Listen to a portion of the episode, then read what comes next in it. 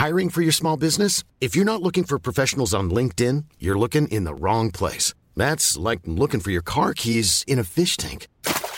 LinkedIn helps you hire professionals you can't find anywhere else, even those who aren't actively searching for a new job but might be open to the perfect role. In a given month, over 70% of LinkedIn users don't even visit other leading job sites. So start looking in the right place. With LinkedIn, you can hire professionals like a professional. Post your free job on linkedin.com slash people today.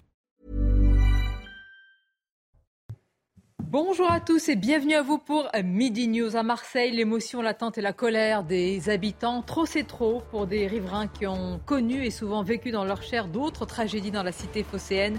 Nous écouterons des témoignages et puis sur place, les recherches se poursuivent. L'avis du Conseil constitutionnel sur la réforme des retraites attendue vendredi en fin de journée va certainement rythmer la vie politique des prochains mois ainsi que la suite du quinquennat d'Emmanuel Macron. Alors le texte sera-t-il conforme à la Constitution et mettra-t-il fin à la contestation? Difficile d'y croire. Les députés de la France insoumise doivent se prononcer euh, tout à l'heure sur la réintégration dans leur rang d'Adrien Quatennens, l'ex-lieutenant de Jean-Luc Mélenchon, suspendu après sa condamnation pour violence contre son ex-compagne. Une décision qui provoque d'ores et déjà des remous au sein de la NUPES. Nous en parlerons. Et puis, autre chose, on ira au cirque. Ça n'a rien à voir. Attention, on va parler des animaux sauvages. À tout à l'heure. Mais tout d'abord, le journal. Bonjour à vous, cher Michael. Bonjour Sonia, bonjour à tous. À Marseille, la course contre la montre se poursuit pour tenter de retrouver des survivants alors que six corps sans vie ont été euh, sortis des débris et que deux personnes sont toujours portées disparues. Sur place, on retrouve notre journaliste Laure Parra. Laure, la procureure de Marseille a donné une conférence de presse et elle a commencé par parler de l'identification des victimes. Effectivement, elle a précisé qu'hier soir, hein, deux cellules d'identification ont permis euh, d'identifier les quatre premiers corps retrouvés dans les décombres, et ce, grâce à des analyses d'éléments primaires, a-t-elle précisé, comme l'ADN, les traces capillaires ou encore la dentition. Puis, euh, Madame Laurence nous a indiqué les noms et les étages où vivaient euh, ces victimes. Au troisième étage, un couple de 74 ans. Au premier étage, une dame de 88 ans. Et enfin, une autre autre femme âgée de 65 ans qui vivait au rez-de-chaussée situé entre le numéro 15 et le numéro 17 de la rue Tivoli. Puis euh, la procureure a confirmé que la piste euh, du gaz était privilégiée comme étant à l'origine de la déflagration. Euh, seul le premier étage et le rez-de-jardin étaient équipés en gaz. Elle a précisé que les enquêteurs avaient récupéré sur zone le compteur de gaz du premier étage pour vérifier s'il y avait eu 24 heures avant l'explosion une consommation anormale, mais ça va prendre du temps à elle souligné. Et elle a également indiqué que la victime qui vivait au premier étage, une dame de 88 ans, avait récemment changé sa gazinière pour une cuisinière électrique parce qu'elle avait des difficultés à utiliser sa gazinière. Merci Laure Para en direct de Marseille. Les images sont de Stéphanie Rouquier. Le commandant des marins-pompiers s'est également exprimé pour faire le point euh, sur les opérations en cours s'il n'y a pas de nouvelles victimes. Il a expliqué que le déblaiement des gravats était très compliqué. On l'écoute. On a retiré environ pour 850 mètres cubes de gravats. Là, les opérations sont un peu actuellement parce qu'on est en train de retirer une zone de gravat où la, rue, où la grue n'a pas d'accès. Donc actuellement, tout est en train de se faire, je dirais, à la main pour retirer un amoncellement. Donc c'est pierre par pierre, monticule par monticule, tout se fait actuellement à la main. Quatre mois après sa condamnation pour violence conjugale, Adrien Quatennens sera-t-il de retour dans le groupe des Insoumis? Florian Tardif, vous êtes à l'Assemblée euh, nationale. Les députés euh, LFI se réunissent actuellement autour de cette question. Une décision doit être rendue d'ici la fin de journée. Oui, ils sont réunis euh, plus précisément au 101 rue de l'Université, non loin euh, de l'Assemblée euh, nationale, des députés qui sont passés depuis le début de cette réunion en mode avion. Rien ne filtre de cette réunion. Aucun commentaire n'a été fait par les députés en amont de cette dernière au sujet donc de la réintégration ou non d'Adrien Quatennens. Preuve, vous l'avez compris, que le sujet divise en interne et pourtant le sujet avait été tranché il y a quatre mois suite à cette décision judiciaire de le condamner à quatre mois de prison avec sursis. Les députés euh, de la France Insoumise avaient euh, décidé de le suspendre temporairement du groupe La France Insoumise et de l'intergroupe NUPES et de lui demander euh, d'effectuer un stage de sensibilisation aux violences faites aux femmes. Mais voilà, aujourd'hui, plusieurs voix s'élèvent en interne pour remettre en question cette décision politique Pourquoi? Tout simplement parce que plusieurs députés de la France insoumise, mais également des députés des autres groupes qui siègent au sein de l'intergroupe NUPES n'ont pas apprécié la défense médiatique d'Adrien Quatennens suite à cette décision judiciaire. Lui-même avoue aujourd'hui qu'il ne tiendrait peut-être pas les mêmes propos. Décision, vous l'avez compris, attendue dans les toutes prochaines minutes maintenant. Merci Florian Tardif et merci à Florian Paume qui vous accompagne. Dans le reste de l'actualité, après la Chine, Emmanuel Macron entame aujourd'hui une visite d'État aux Pays-Bas. Le couple présidentiel a été accueilli par le roi Willem Alexander et son épouse. Un déplacement de deux jours destiné à sceller le rapprochement des deux pays au sein de l'Union européenne. C'est la première visite d'État d'un président français aux Pays-Bas depuis près de 23 ans. Et voilà, c'est la fin de ce journal. Place au débat de Midi News à présent avec vous, Sonia Mabrouk, et, vos invités. Merci, Mickaël. Je me faisais une remarque. Emmanuel Macron, après la Chine, hein, il vient parfois en France. Bonjour. Il est mieux à l'international, apparemment. Bonjour, ah, Sonia. C'est toujours comme ça, tous les présidents. Mais euh, ça s'est pas très bien passé en Chine. Hein. Ah, et dans l'avion du retour, euh, ce qu'il a dit sur Taïwan, ça passe mal auprès de nos alliés américains. en avion. Et à Le pape pensait quelque chose, oui, bien sûr. Bonjour Gauthier Lebret. Bonjour Sonia Merci d'être là, notre journaliste politique euh, aux côtés de Monsieur Philippe Doucet. Bonjour. Bonjour Sonia. Caroline Pilastre est là et j'en remercie. Nous avons également Mickaël Sadoun. Bonjour, Bonjour Maître Pierre Gentil nous accompagne. Bonjour, merci d'être là. Et Joseph Touvenel nous fait l'amitié de revenir également. Merci, merci. Alors beaucoup de sujets, un sujet un sujet, un serpent de mer, un débat éternel, mais ça me plaît parce que vous allez voir, je ne sais pas combien de propositions de loi ont été déposées depuis des années, jamais ça a été adopté l'uniforme à l'école. Alors, proposé par, euh, les LR, on dit, ils disent plutôt, liberté par l'autonomie, laïcité et vivre ensemble. Ça, c'est le triptyque. Le Sénat examine donc dès aujourd'hui une proposition de loi LR sur l'école qui comporte nombre de mesures déjà qualifiées de clivantes. La proposition de loi pour une école de liberté, de l'égalité des chances et de la laïcité porte des marqueurs de droite, ils le disent eux-mêmes. Euh, vous allez me dire ce que vous en pensez. Tout d'abord, le résumé avec Marine Sabourin. Elle est présentée par LR comme un antidote au mot de l'école.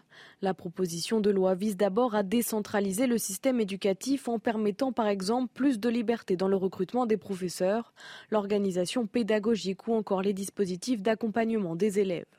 Car selon un rapport de la Cour des comptes de 2021, seulement 10% des décisions prises en matière éducative le sont au niveau des établissements. Cette proposition s'inspire directement d'une réforme conduite au Royaume-Uni en 2010 les systèmes éducatifs qui réussissent le mieux sont ceux qui partent des établissements, qui donnent la main aux équipes pédagogiques. Faisons comme les autres pays d'Europe, qui réussissent beaucoup mieux que nous et qui mettent souvent moins d'argent que nous. Le rôle des chefs d'établissement pourrait également changer. Ils disposeraient d'une autorité hiérarchique sur les enseignants, aujourd'hui exercée par l'inspecteur de l'éducation nationale, et pourraient davantage gérer le budget octroyé à l'établissement scolaire. L'un des derniers articles prévoit d'imposer une interdiction des signes religieux ostensibles aux accompagnants des sorties scolaires et de rendre obligatoire le port de l'uniforme dans toutes les écoles, collèges et lycées publics ou privés sous contrat. La gauche et Renaissance devraient s'opposer par voie d'amendement à de nombreuses dispositions du projet de loi. Serpent de mer, arlésienne, débat permanent. Gauthier, combien de propositions de loi il n'y a pas si longtemps. Mais oui, Souvenez-vous, la niche du RN, la niche du Rassemblement national, le député euh, Chudo avait euh, proposé euh, qu'on mette l'uniforme à l'école.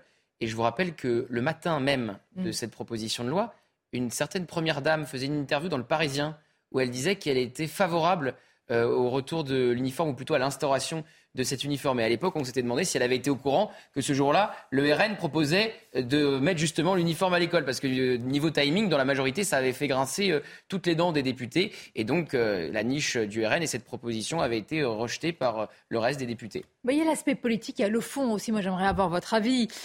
on dit que c'est une arme contre les inégalités et le communautarisme aussi. Michael Sadoun, on le présente un peu comme la panacée sur les sujets ou les coups de canif à la laïcité. Est-ce que c'est vraiment le cas? Bah, sur l'école, sur le sur l'uniforme, en tout cas, moi je pense que ça peut être une solution. On a tellement vu de cas récemment un peu ambigus avec la multiplication des abayas et des camises qui ne sont pas à proprement parler des, vêtements religieux, mais qui sont des vêtements culturels, qu'on a l'impression que pour aplatir vraiment le sujet, l'uniforme serait une bonne idée pour enfin régler ces questions.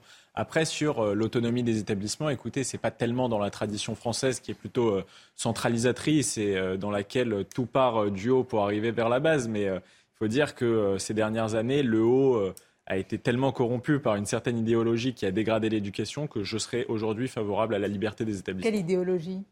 Oh, j'ai une idéologie. Ah bah, il faut y aller, hein, faut une idéologie de gauche, pédagogiste, égalisatrice, qui, ne, qui, ne, qui ne valorise pas les savoirs fondamentaux, mais qui valorise avant tout euh, les compétences humaines de l'enfant, la capacité à apprendre par lui-même. Moi, je n'y crois pas tellement. Voilà. Non mais Philippe, je, vous taquine, c'est vrai qu'à chaque fois qu'on a ce débat récurrent sur l'uniforme, certains disent mais regardez, c'est de la nostalgie, c'est une forme d'autoritarisme, c'est le retour à l'école d'avant, à l'ancienne, etc. Et ça vient souvent des, bancs et des rangs de la gauche. Oui, enfin, je pense que dans les propositions, il y a plusieurs choses. Sur la liberté de recrutement, je pense que le problème de la liberté de recrutement aujourd'hui, c'est le niveau de salaire des profs, que, quelle que soit la manière dont les recrute. Ça, c'est ah, le premier point.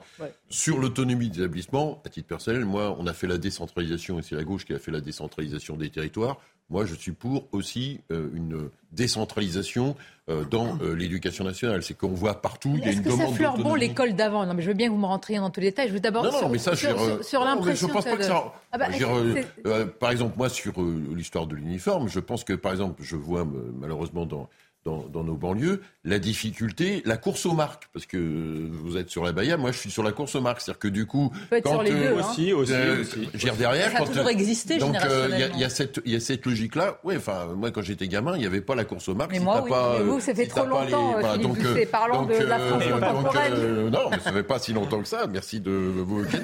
Je rigole, vous Bon, donc non, moi je pense que dans cette affaire-là, il y a aussi cette dimension. Euh, il y a, il y a des écoles où il y a ce travail-là qui est fait et ça allège la charge financière. Vous répondez pas à ma question. Pourquoi c'est toujours la droite ou le RN qui parle de l'uniforme à l'école et que, la gauche euh, non, trouve que c'est euh, arriéré, ah, passéiste, archaïque, une non, vieillerie mais j'ai derrière par rapport à ça, dans le, au, sein du congrès du Parti socialiste, pour aller au bout des choses, nous, nous avons proposé du congrès du Parti socialiste, euh, Sonia, eh bien, nous, nous avons proposé une autonomie d'établissement dans le texte d'orientation. Ce qui est amusant, c'est qu'au départ, ça part de la gauche. Ça bouge aussi par rapport à ça. Ah, au départ, l'uniforme, ça part aussi de la gauche. Quand on pense à ah, l'uniforme, moi, je pense que derrière cette question de l'uniforme, il y a plus au fond une nostalgie qu'une efficacité de la puissance publique. Je m'explique. C'est-à-dire que quand on pense à l'uniforme, on pense à quoi? On pense à ces images en noir et blanc, avec ces écoliers obéissants, bien rangés, qui écrivent bien, vous savez, avec une calligraphie impeccable. En réalité, là, vous parliez de nostalgie, on est vraiment dans la nostalgie. Je pense qu'il y a ça. Maintenant, est-ce que ça peut être utile? Écoutez, je ne pense pas que ce soit une mauvaise mesure. Je pense que c'est une bonne mesure pour des aspects qu'on a déjà évoqués. Effectivement, c'est une arlésienne. Tant pour des questions de, je dirais, effectivement, d'égalité, mais aussi pour des questions de revendication religieuse. Et utilisons les mots, pardon, de revendication islamiste. Mais attention, euh, il ne faut pas que ce soit vu comme une baguette magique.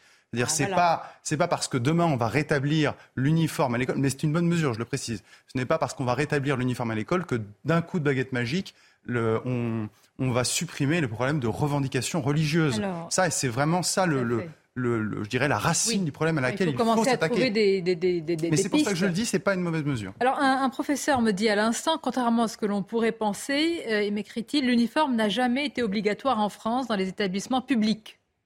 Oui, c'est la blouse. Oui, c'est vrai. Hmm bah oui, c'est l'autre C'était pas obligatoire, mais tout le monde avait une blouse grise. Bah C'était pas l'uniforme, mais on mettait la blouse parce qu'on risquait de se salir avec l'encre, etc. Mais c'est pas le fond du problème. L'uniforme, sans doute, c'est bien. Euh, moi, je suis d'accord pour les marques et je suis d'accord pour lutter contre l'islamisme les, qui veut avancer. Mais dans cette proposition de loi, il y a aussi l'autorité hiérarchique des directeurs. Ça, c'est très intéressant parce qu'aujourd'hui, je ne sais pas si vous savez, mais en primaire, les directeurs, quasiment pas de formation et pas d'examen. Dans le temps, pour être directeur, on passait par une formation et par un examen. Donc il faut être cohérent. Quand on donne des responsabilités, alors il faut avoir la cohérence de faire passer un examen, une formation spécifique, ce qui n'est pas le cas aujourd'hui. Vous avez raison. Sur la forme, c'est ce qui m'intéresse aussi, le moment euh, qui rejoint le fond, le moment politique, Caroline Pilastre. Euh, de cette proposition euh, LR. Bon, quand on voit les services publics de manière large, l'hôpital, les transports publics, l'école, rien ne va. Je ne sais pas si l'uniforme, bien sûr qu'on pourrait y être tous favorables, mais est-ce que c'est la première des priorités aujourd'hui? Je ne pense pas, mais ça serait aller dans le bon sens. Comme on dit dans notre jargon, c'est un marronnier depuis des années. Concernant l'uniforme, il y a plusieurs années, moi, j'étais contre. Parce que je me disais, c'est une question de liberté. Vous parliez des marques, mais générationnellement, on est nombreux à avoir porté des marques et les inégalités hein, n'étaient pas gommées déjà à l'époque, ça n'était pas effacé. Mais je pense que au-delà du côté progressiste versus réactionnaire, parce qu'il y a aussi cette mentalité, idéologiquement parlant, la gauche est toujours dans l'avancée et quelque part maintenant dans une certaine pas tous, ne commencez pas à vous non, mettre... Mais, non, non, mais lutter contre les marques, moi je pense que c'est progressiste, lutter non, contre non, les non, mais ça a toujours existé. Vous avez des gens qui ont les moyens, ça des gens qui moins. Ça aggravé, vous enfoncez une porte ouverte. Voilà, complètement. Donc, bah, c'est bien déjà d'enfoncer les portes ouvertes. Des gens les passent quand on les non, enfonce. mais il y a aussi le wokisme derrière. Il y a aussi l'histoire du wokisme derrière et l'histoire du communautarisme. Ne nous leurrons pas. Je pense que si beaucoup hein, veulent rétablir l'uniforme à l'école, c'est surtout pour cette question hein, idéologique. Maintenant, je rejoins Pierre. Ça n'est pas parce que vous allez porter un, uniforme que tout le monde sera au même niveau vestimentairement à ce, à ce niveau-là, que le prosélytisme et la propagande disparaîtra. Que pense Emmanuel Macron de ce sujet sur d'autres sujets Puisque vous m'avez dit c'est très intéressant ce que pense Brigitte Macron. Ah oui, intéressant. Enfin, prof, au pouvoir, évidemment, évidemment j'ai compris, mais au pouvoir, c'est Emmanuel Macron. Je sais pas, est-ce qu'il s'est déjà exprimé sur ce sujet euh... Alors, j'en ai pas le souvenir, mais il a des députés, et généralement, euh, les députés euh, de la Macronie suivent euh, les, les desiderata du président. Ah donc si euh, ils avaient voulu euh, réinstaurer, ou plutôt effectivement instaurer euh, l'uniforme à l'école, il y avait plusieurs possibilités, puisque ça a été, encore une fois, une proposition de loi du RN. Alors je sais que jamais les députés Renaissance ne voudront voter quoi que ce soit avec le mais Rassemblement pourquoi, national. Mais, mais, c'est très intéressant. Mais il aurait pu le faire s'il avait voulu, ça aurait pu être un fait projet jour, de loi dire il fait nuit. La question c'est est-ce que c'est bien et positif pour le pays, pour nos enfants, pour l'école? Honnêtement, qu'Emmanuel Macron, sur la question éducative, il s'intéresse au lycée professionnel, ce qui est important, mais sur la question de l'enseignement général, on ne peut pas dire qu'il y a un grand discours euh, présidentiel et de, porte, de pour porter ça. On peut dire ce qu'a dit son ministre, puisque Papendiaï, la question lui a été posée, il était très opposé à cette idée d'instauration d'uniforme obligatoire à l'école. Donc, après, euh, le débat a été ouvert euh, au sein des députés Renaissance, puisque certains sont pour. Donc Papendiaï l'a entendu et a lancé une, comment dirais-je, une, consultation. une consultation, voilà le mot exact, avec les députés Renaissance, dont on attend toujours les fruits. On ne sait pas euh, oui, mais enfin, vous, décider les députés. Vous qui êtes un journaliste politique très avisé, vous savez bien que c'est pour mieux enterrer les choses. Ouais, j'adore votre sourire. C'est gentil, comme vous faites un compliment, je souris. Mais... enfin, une consultation, un grand machin, un bidule, c'est pour... Oui, voilà, c'est pour, effectivement, c'est pour repousser à Est-ce qu'on a besoin de consulter sur l'uniforme à l'école? Je sais pas, est-ce qu'on a besoin de consulter Non mais attendez, ça dépend qui, là, on parle des députés, mais pourquoi est-ce qu'on ne consulterait pas les principaux intéressés? C'est-à-dire les professeurs, ah, oui. Voilà, parce que ce serait une les parents, les professeurs, les parents, effectivement. Et puis pourquoi pas les principaux intéressés, après tout. Je veux dire, Ils vous diront non, les euh, principaux intéressés. On, s'imagine qu'ils seraient, qui seraient contre parce que ce serait une mesure, effectivement, une mesure disciplinaire. Mais il y a des gens qui ont besoin d'autorité. Typiquement, moi, je, le dis, le, un des principaux problèmes de l'école aujourd'hui, et en particulier quand on va au collège, euh, c'est la question de la discipline, c'est même la question de l'ensauvagement de certaines classes. Enfin, je veux dire, on voit tous sur les réseaux sociaux à un moment, et on l'a vu, je me souviens, il y a un an et demi, des, des, des, des vidéos de professeurs qui ne peuvent pas faire cours, parce que là, on en est à des niveaux euh, parfois, de, de c'est même plus de la cour de récréation, je dis, c'est vraiment des sauvages. Et c'est pour ça que je vous dis attention, l'uniforme ne sera pas la baguette magique à ce problème. C'est pour ça que je ne veux pas que ce soit un contre-feu. Il faut faire attention. C'est-à-dire que si on concentre, si tout le débat autour de l'éducation nationale aujourd'hui doit se résumer sur pour ou contre l'uniforme, on passe à côté de 90% du problème. Mais c'est intéressant, par exemple, on faisait un, sondage euh, euh, minime, j'allais dire un sondage restreint ici sur ce plateau. vous avez porté l'uniforme? Non, pas du tout. Je pense qu'on n'est pas très représentatif du spectre politique. Bien. Enfin, qui l'a porté Non, mais par exemple, aujourd'hui... Euh, pas vous.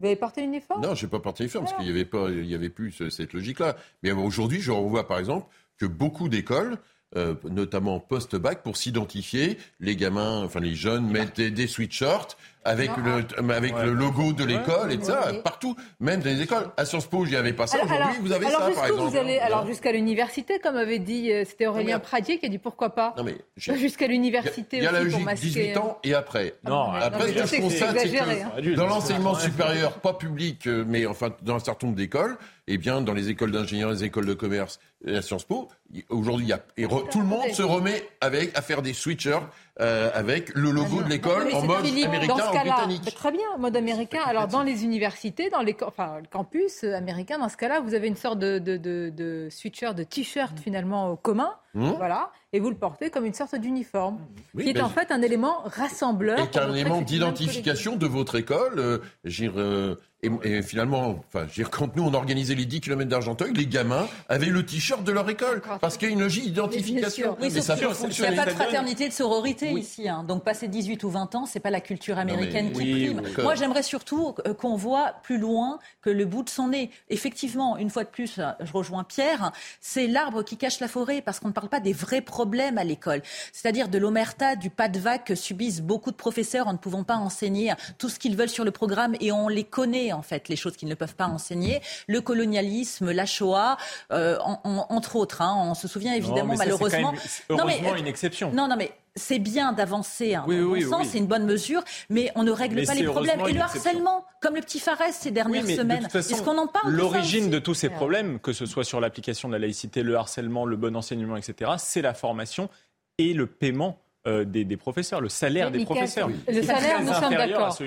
La formation, par exemple, sur la laïcité, mais enfin, depuis ce qui s'est passé, les bah terribles chocs que nous avons eus, notamment euh, avec l'assassinat terroriste de Samuel Paty, mais où est-ce qu'on en est Jean-Pierre Robin, ancien inspecteur général de l'éducation nationale, a dit que 5% seulement des professeurs recevaient une formation à la laïcité. Connaissez le sens de ce mot? Il y a aussi une étude de la Fondation Jean Jaurès qui montre que les jeunes professeurs sont beaucoup plus euh, déserteurs, perméables.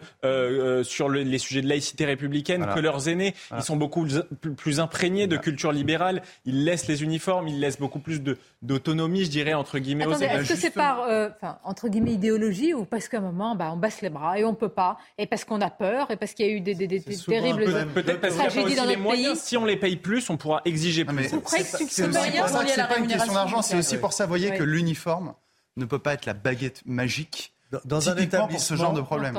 Les gens ne sont pas seuls, c'est aussi la cohérence des équipes. Et vous regarderez qu'il y a des établissements qui dysfonctionnent et des établissements qui fonctionnent très bien, y compris dans des zones difficiles. Et la cohérence des équipes, la cohérence de l'autorité, mais de l'autorité euh, raisonnable, de l'autorité juste, fait que ça fonctionne bien. Euh, moi, j'ai des exemples précis que je connais bien dans des endroits qu'on nous décrit comme l'enfer et effectivement des endroits très difficiles, des équipes cohérentes, et ce n'est pas un problème de salaire, qui sont attachés à leur travail, qui ont une autorité juste, reconnue comme telle, ça se passe bien. Et à côté, c'est pas évident. Hein. L'autorité naturelle, tout le monde d'abord ne l'a pas. Il faut, il faut des moyens. Encore une fois, la cohérence des équipes. Oui, alors. Et pour le euh, chef d'établissement, ce que, ce que vous avez évoqué tout à l'heure, c'est une revendication notamment des syndicats euh, de, de directeurs euh, d'école qui puisse y avoir effectivement un statut comme il y a les principaux euh, et les proviseurs de, principaux de collège et proviseurs de lycée. Il y a aussi cette dimension-là. L'uniforme. Écoutons, vous avez parlé de Brigitte Macron. Voici ce qu'elle a dit précisément. Euh, c'est dans le Parisien, effectivement. Alors, elle a dit J'ai porté l'uniforme comme élève, 15 ans de jupette bleu marine, pull bleu marine, et je l'ai bien vécu. Cela gomme les différences et on gagne du temps. Donc, je suis pour le port de l'uniforme à l'école, mais avec une tenue sympa, tristoun. Je ne sais pas ce que c'est, pas. Personne. Hein. La chie, Non, mais hmm raison. Euh, et puis pourquoi pas mettre deux ou trois uniformes comme ça, ils peuvent changer. Soyons enfin, bon, Michael Sadoun, avec un, ruban dans les cheveux, quoi, bleu marine. Dans, la, dans la proposition de loi du RN, c'était l'école qui choisissait son uniforme qui choisissait à quoi ressemblait un uniforme. C'était pas un uniforme national imposé à toutes les écoles. Bon, ben voilà, on verra où ira cette proposition de loi. À la poubelle. bon, bah comme ça. Elle a été retoquée. Non mais, non mais sur, ce hein. sur ce qui se passe au Sénat, le débat quand même, parce qu'il y a l'histoire d'uniforme, je sais que Sonia est sur ça, mais derrière la question de l'autonomie des établissements euh, et, la, et, derrière aussi la question de la rémunération des profs, on voit quand même que c'est en train d'avancer dans la société et que ça bouge par rapport à ça. Mais, donnez-moi sur la rémunération des professeurs en quoi ça avance? Un monde, parce qu'aujourd'hui, il y a quelques mesures qui sont prises qui ne sont pas à niveau, mais tout le monde a moins pris conscience qu'on ne pouvait pas avoir des profs payés 30% de moins que le reste de, l'Union européenne. On va marquer la pause. On ira à l'Assemblée nationale. Je voudrais vous parler d'Adrien Quatennens. Au-delà du cas Adrien Quatennens, c'est le gros caillou dans la chaussure de la France insoumise. Et comment se comporte-t-il par rapport à tout ce qu'ils ont dénoncé depuis euh, si longtemps? Je voudrais juste par rapport à, Marseille, c'est important qu'on fasse le suivi de ce qui se passe. Je vous l'ai dit, l'émotion, l'attente et la colère des habitants, trop c'est trop. Beaucoup d'habitants, euh, notamment qui, ont été évacués de, la zone de rue de Tivoli, ont en mémoire et ont même vécu dans leur chair ce qui s'est passé dans la rue de Bagne. Voyez ce sujet de Célia Barotte. Après le choc, la colère des Marseillais. 48 heures après le drame survenu rue de Tivoli, les habitants dénoncent la vétusté des bâtiments dans la seconde ville de France. Les bâtiments, c'est pas assez solide. Il y en aura bien d'autres, malheureusement. Mais c'est tout à refaire, ces putains de canalisations, de gaz et tout. Quand vous pensez qu'il y a des maisons qui ont plus de 100 ans et que, bon, rien n'a été fait, euh, ça n'a jamais été refait, les canalisations par elles-mêmes. Et ils évoquent l'absence de remise en état des bâtiments et de la voirie tout ça mériterait d'être fait plutôt que de faire de construire des bâtisses là pour les touristes, d'abord pour les contribuables. La cause exacte de l'explosion n'a pas été communiquée, mais le préfet des Bouches-du-Rhône n'a pas exclu la possibilité d'une fuite de gaz. En 2021, la ville a procédé à plus de 1000 interventions de mise en sécurité liées à des logements insalubres. Bien, on va continuer à en parler. Vous écouterez de nombreux euh, témoignages. Il y a aussi un, vrai sujet, hein, même si ce n'est pas lié, selon les, premières euh, hypothèses, à, l'insalubrité des bâtiments. Reste que dans cette ville, il y a ce vrai souci. Une pause. Adrien Quatennens à l'Assemblée nationale. Aucune, là, ils répondent à aucune question, les députés insoumis. Alors, pour trouver un député insoumis, là, qui vous répond à ça, rien. La fumée blanche n'est pas sortie du bureau. tout de suite quelques instants, nous prendrons la direction de l'Assemblée nationale pour parler du cas Adrien Quatennens et de la France insoumise ou de la NUPES encore plus fracturée. Mais tout d'abord, c'est News Info, les titres Audrey Berthaud. Fin de la grève à la raffinerie euh, Total Énergie de Gonfreville-Lorcher. Le site était euh, la dernière raffinerie à maintenir le mouvement contre la réforme des retraites. Réunis en Assemblée générale, les salariés ont donc voté ce matin. Les expéditions et les transferts redémarrent, mais la reprise de la production peut prendre quelques jours. L'inspection générale des affaires sociales publie un rapport alarmant. Elle dénonce des maltraitances sur les enfants dans les crèches. Beaucoup des adultes interrogés ont décrit des situations très inquiétantes, évoquant des enfants oubliés sur les toilettes, des enfants privés de sieste, faute de lit, ou encore des enfants à qui on ne donne pas à boire pour ne pas avoir à changer les couches. Et puis, quatre ans après l'incendie qui a ravagé Notre-Dame de Paris, l'État a investi 220 millions d'euros pour restaurer et renforcer la sécurité des cathédrales. Notre-Dame de Paris devrait d'ailleurs retrouver sa célèbre flèche avant la fin de l'année pour une probable réouverture fin 2024. Merci à vous, cher Audrey. Alors, on prend la direction de l'Assemblée nationale. Je suis en train de vérifier. Adrien Quatennens c'est en séance euh, en ce moment. On va voir les, images dans, quelques instants, pendant qu'on est en train de. Enfin, ils sont en train, les insoumis, de se pencher sur son cas. Alors, juste qu'on explique euh, Gauthier Lebret. Donc, euh, Adrien Quatennens, ex-lieutenant, mais toujours un peu lieutenant de Jean-Luc Mélenchon, suspendu après sa condamnation pour quatre mois avec sursis pour violence contre son ex-compagne. La décision là qui est prise par les insoumis, elle est politique? Bien sûr qu'elle sera politique parce qu'elle aura des conséquences pour l'alliance de la NUPES. C'est un sujet euh, de division et la NUPES n'a pas besoin de ça en ce moment. C'est-à-dire que les socialistes se sont déjà prononcés contre sa réintégration. Le patron euh, du groupe PS à l'Assemblée, Boris Vallaud, a dit que ça serait une erreur. Pareil pour les communistes. Et euh, chez les écolos, plusieurs députés écolos, à commencer par Sandrine Rousseau, quittent l'hémicycle à chaque fois qu'Adrien Quatennens prend la parole. Donc évidemment que ça sera euh, une décision politique. On n'aura pas forcément le détail euh, des votes. Après, on sait que certains prendront euh, la parole sans doute pour euh, marquer leur opposition si Adrien Quatennens est reconduit au sein du groupe. Certains ont déjà pris la parole pour critiquer notamment Jean-Luc Mélenchon et ses multiples prises de parole autour d'Adrien Quatennens avec ce fameux tweet où il n'avait pas eu de mots, de mots, pour la compagne, d'Adrien Quatennens. Est-ce qu'il y a un suspense Est-ce qu'il y a un suspense oui, on peut ah dire oui, oui, parce qu'on ne peut pas savoir précisément ce que chaque député votera. Après, Jean-Luc Mélenchon, euh, est toujours euh, omniprésent au sein de ce groupe insoumis, même si on sait que les anciens le critiquent beaucoup, euh, parce que vous savez qu'ils ont été sortis aussi de la direction de la France insoumise. Je pense à Alexis Corbière, je pense à Éric Coquerel, je pense à Raquel Garrido, pour ne citer que, donc à Clémentine Autain. Donc euh, Clémentine Autain qui a été très mal à l'aise autour euh, du Sandrine retour. Sandrine Rousseau qui sort à chaque fois qu'Adrien Quatennens prend la parole. Mais voyez, ce qui me Mais Sandrine Rousseau qui ne se prononcera pas puisque c'est ne sont que les députés insoumis. Ce qui dérange autour de ce sujet, en réalité, Philippe Doucet, enfin, il, il, est, il est comment dire, il peut revenir, il n'y a aucun problème, il pourrait même être réintégré. Vous avez vu les images là qu'on vient de passer? C'était le jour où il revenait en commission. Et il était escorté par des députés insoumis. Donc en fait, depuis le départ, c'est une exclusion. Voilà, c'est une exclusion en trompe-l'œil. Il revient. Regardez, Carlos Martens Bilongo notamment. Ils, sortent pour l'escorter face aux journalistes le jour où il revient en commission. Ensuite, ils l'applaudissent euh, dans l'hémicycle quand il reprend la parole. Une seule chose aurait pu euh, résoudre, si je puis dire, après la condamnation, parce que là, il a passé un stage. Euh, euh, sur les violences conjugales quelques mois pour dire voilà, euh, maintenant on va dire, son entourage va dire c'est un autre homme. En fait, seule l'onction du suffrage universel aurait pu lui faciliter sa réintégration. Il se présente de nouveau, Philippe Doucet. Voilà, c'est ça. Et vous avez, en tout cas, ce qui est clair. Ça aurait eu à la fois du bah, panache, et ça aurait résolu le problème. En fait, le problème, il vient de même, il vient aussi de lui. Moi, j'aime pas la chasse à l'homme. Là, on se... Euh, il a payé, il a fait une faute indéniable. Il a payé. Après, c'est le problème du groupe, mais ce groupe nous a pendant des mois, nous a dit, nous, nous sommes les parfaits. Nous sommes les parfaits mm. et vous devez être des parfaits. Eh bien, personne n'est parfait. Nous sommes tous un peu imparfaits. C'est une bonne leçon pour ce groupe qui devrait être un peu plus modeste. On va voir déjà, parce que euh, je ne sais pas si, quel sera le, résultat du vote, mais le fait, comme vous dites, qu'il soit mis en mode avion, je pense que c'est la première fois au sein du groupe LFI que Jean-Luc Mélenchon euh, est contesté sur cette affaire-là. C'est-à-dire que du coup, s'ils se sont enfermés, c'est que je pense que le vote ne va pas couler de source comme ça. Je pense qu'à la fin, il sera réintégré, mais les débats vont être longs, vont être compliqués, parce qu'une partie des députés et les filles se rend bien compte que un, on a changé d'époque et qu'il y a des choses qui sont plus acceptables. Deux, que effectivement que ce soit au Parti socialiste, au Parti communiste et chez les Verts. Parce que la faute et condamnation, etc. et maintenant?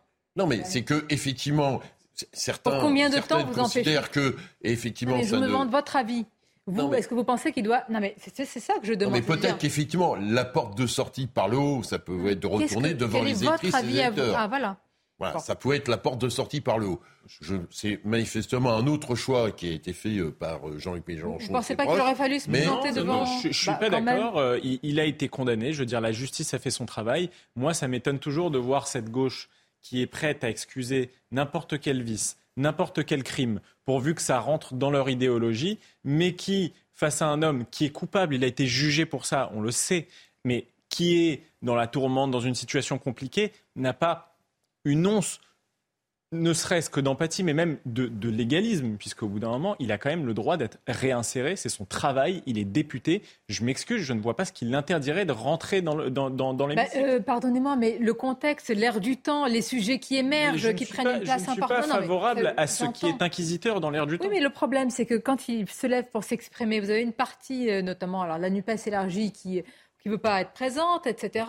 Imaginez qu'il y a un sujet sur les violences... Euh, euh, conjugales faites aux femmes, etc. Et les violences sexistes. légitime, tout simplement. Il pourra parler ah, il, mais il, il, pourra il, a dit, il a dit qu'il ne pourra pas prendre la parole. Il pourra pas prendre la parole. Ah oui, donc voilà, donc vous avez un député, mais certains périmètres, il ne peut plus en parler. Et il regrette aussi euh, sa défense et son retour euh, médiatique après euh, sa condamnation. Mais euh, effectivement, l'époque euh, ne doit pas être inquisitrice, mais la France insoumise a été longtemps inquisitrice avec ses opposants politiques. Donc là, il récolte ce qu'ils ont semé. N'oublions pas. Damien Abad qui a été réélu euh, qui a été réélu malgré tout ce qu'il y avait et eu. Et Adrien Quatennens c'était le premier à le fustiger par Sans la parler de Gérald Darmanin qui n'a été condamné d'aucune manière. Que c'est Pierre Gentier, maître peut-être euh, Pierre Gentier sur ce sujet. Bah, moi, si vous voulez, je suis d'accord avec vous. Je pense que c'est tout à fait un produit de l'art du temps, mais je m'interroge un peu. C'est-à-dire que est-ce qu'il y a quelques années ou même aujourd'hui, là vous me dites effectivement demain, il y a une proposition de loi ou un projet de loi sur les violences faites aux femmes et on dit évidemment ce député n'est pas légitime.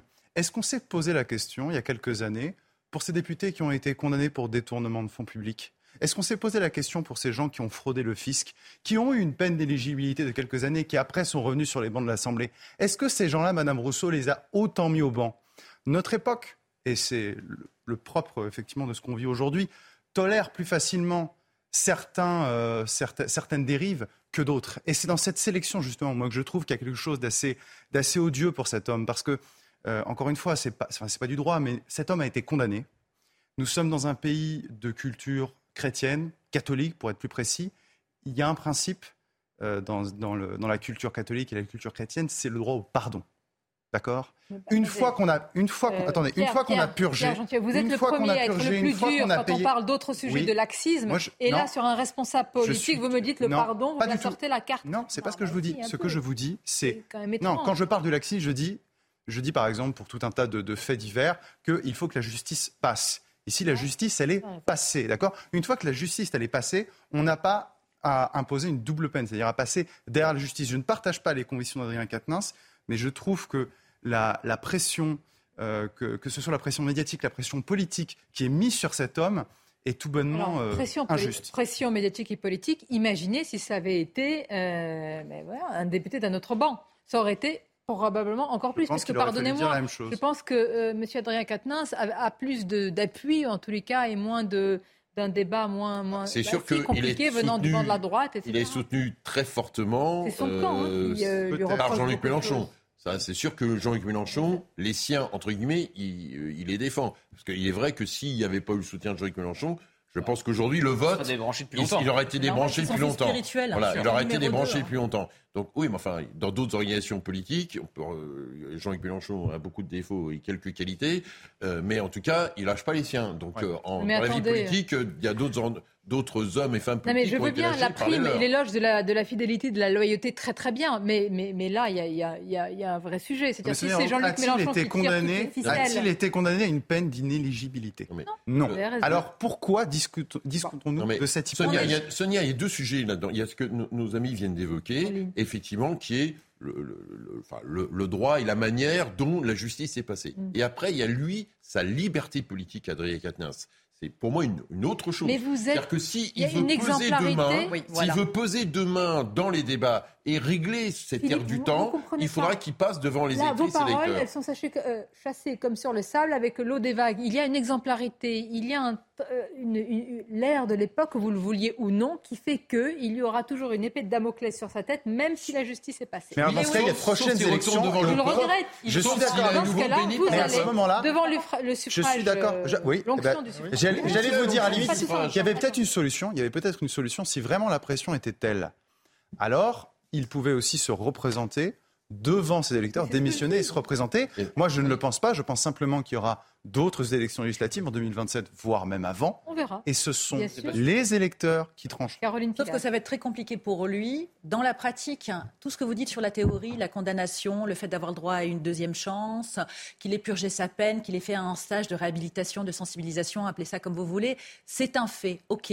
Maintenant, qu'est-ce qui se passe? Quand les plus grands donneurs de leçons hein, sur cette question, entre autres, a été LFI, moi je reviens à l'affaire Damien Abad. Pardonnez-moi, c'était les premiers à dire s'il va dans l'hémicycle, on ne laissera pas passer, on sera en train de pousser des cris d'orfraie. Donc il y a un moment donné, il y a aussi la morale, il y a l'air du temps, ça peut vous déranger, mais c'est une réalité, il n'est pas audible. Pardonnez-moi, on ne défend pas seulement un homme ici, on défend un principe. Et c'est ce que je vous disais, le principe, c'est qu'une fois qu'on a purgé sa peine, après, c'est terminé. Tant mieux, mais la période fait qu'il y a des féminicides hein, et qu'il y a aussi MeToo. Et donc, ça n'est plus audible au sein de la population et il faut prendre ça aussi. Alors, dans ce cas, il faut changer la loi et toute personne qui est condamnée spécifiquement ici pour violence conjugale doit être inéligible à vie et doit être condamnée à Aurore Berger, Aurore Berger a tenté de changer la loi. Si. Aurore Berger a tenté de changer la loi en mettant une peine d'inéligibilité bah, automatique pour toute personne condamnée pour euh, violence conjugale. Et la loi a été, euh, le projet de loi, la proposition de loi a été retoquée, notamment à cause des députés Horizon. Politiquement, c'est quand même l'effet boomerang. Euh, c'est bien parce que LFI euh, était excessif en condamnant, en montrant du doigt, d'ailleurs, quelquefois sans preuve, ce qui est, ce qui est parfaitement euh, inacceptable. Maintenant, ils se reprennent un effet boomerang. encore une fois, individuellement, la chasse à l'homme, je n'aime pas, mais il y a quelque chose qui est mérité pour ce groupe. Florian Tardif, vous êtes à, l'Assemblée nationale, vous nous avez évoqué cette, cette réunion dont on verra euh, tout à l'heure quelle sera l'issue, la décision autour de la réintégration ou pas d'Adrien Quatennens dans le groupe des Insoumis. Mais est-ce qu'il y a véritablement un suspense, sachant que Jean-Luc Mélenchon quand même tire pas mal les ficelles?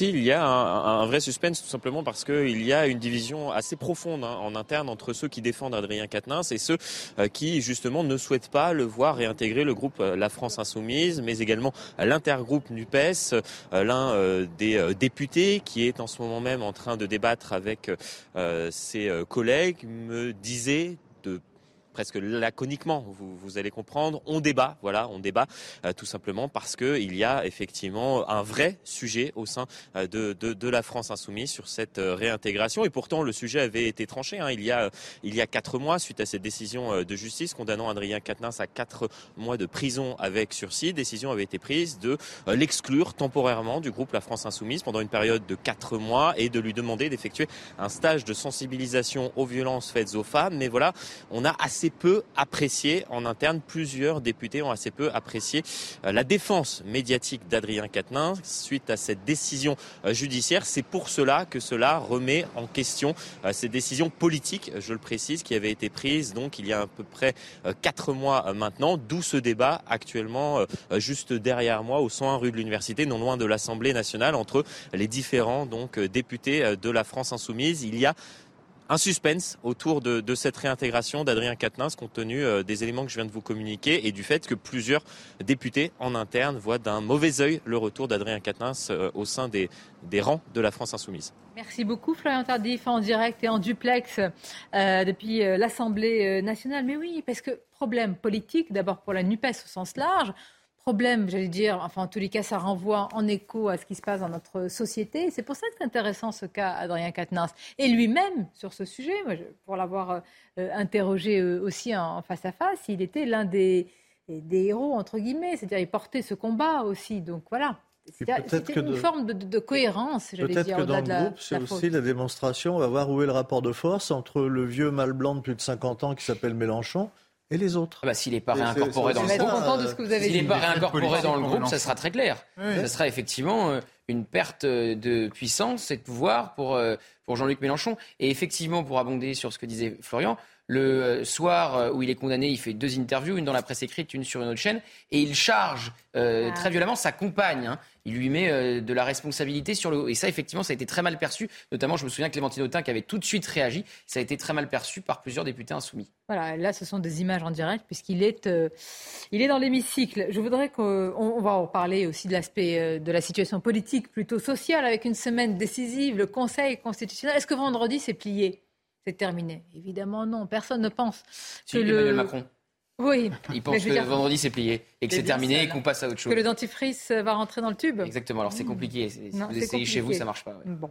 Euh, juste sur Marseille, c'est important parce que je voudrais qu'on écoute euh, ce qu'a dit le, procureur à ce sujet. C'est l'hypothèse et la piste de l'explosion au gaz qui est privilégiée pour l'instant. Ça reste une hypothèse. Écoutons justement ces, quelques clarifications. Donc les quatre personnes qui ont été euh, extraites des décombres sont à présent identifiés. Hier soir, donc, les familles de ces personnes ont été euh, informées au niveau du centre d'accueil des familles, donc de l'identification euh, des corps, et donc euh, vont pouvoir récupérer leurs proches Bien, et puis il y a aussi évidemment le travail, plus que le travail d'ailleurs, la mission des marins euh, pompiers à, Marseille, un travail extrêmement minutieux, souvent fait à la main. Ils avancent extrêmement lentement, comme on le, décrit depuis déjà 48 heures. Écoutez à ce sujet ce pompier. Toujours avec l'espoir euh, d'avoir un miracle. Euh, clairement, il y a toujours des poches euh, de sécurité, des poches de survie qui se créent, etc. C'est sûr que plus le temps passe, plus l'espoir va s'amuser. Mais nous, on part toujours pour essayer de se battre, pour essayer de sauver. C'est pour ça qu'on poursuit sans relâche et on essaye de tenir le risque sans relâche. C'est pour ça également, comme vous l'avez posé, qu'on renouvelle régulièrement nos, équipes pour, euh, en permanence pour tenir la cadence rappelle donc que l'hypothèse privilégiée, c'est l'explosion au gaz. Toutefois, évidemment, et en faisant attention, euh, on ne peut pas s'extraire de ce qui s'est passé à Marseille et ne pas penser à toutes ces victimes, à tout ce qu'elles ont souffert, à une ville largement éprouvée, qui a connu évidemment euh, la terrible tragédie de, la rue d'Aubagne, avec une insalubrité des bâtiments, même si ce n'est pas lié à ce sujet, qui reste quand même prégnante dans un pays comme la France, avec... Euh, je ne vais pas refaire le couplet des, dépenses que nous, que nous avons, mais enfin, c'est ah, quand même. attendez, je pense par rapport au niveau de dépenses, on est le pays, on reste le pays dans la zone euro qui dépense le plus. Je peux même vous le dire, c'est 57%. Attendez, non, mais si, il faut, Merci de poser cette question, parce que c'est la question quand même qui se pose quand on parle d'insalubrité et de dégradation des bâtiments publics. C'est-à-dire que nous donnons un pognon de dingue, pour reprendre l'expression d'un président de la République. 57% de la dépense en France, la dépense publique, ça représente le PIB. Donc, si, enfin, vous voulez, à un moment, c'est 57%. Nous avons 1500 milliards de dépenses publiques. Nous avons 3000 milliards de dettes publiques. Moi, la question que je me pose en contribuable et en citoyen français, c'est mais où va cet argent?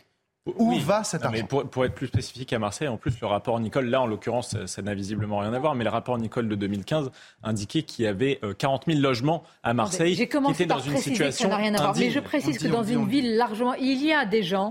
On a eu. Non, mais Philippe, écoutez-moi une seconde. On a eu des témoignages hier de la rue de Tivoli, des gens qui ont vécu la rue de Bagne. Je vous parle d'un continuum de tragédie. C'est peut-être là.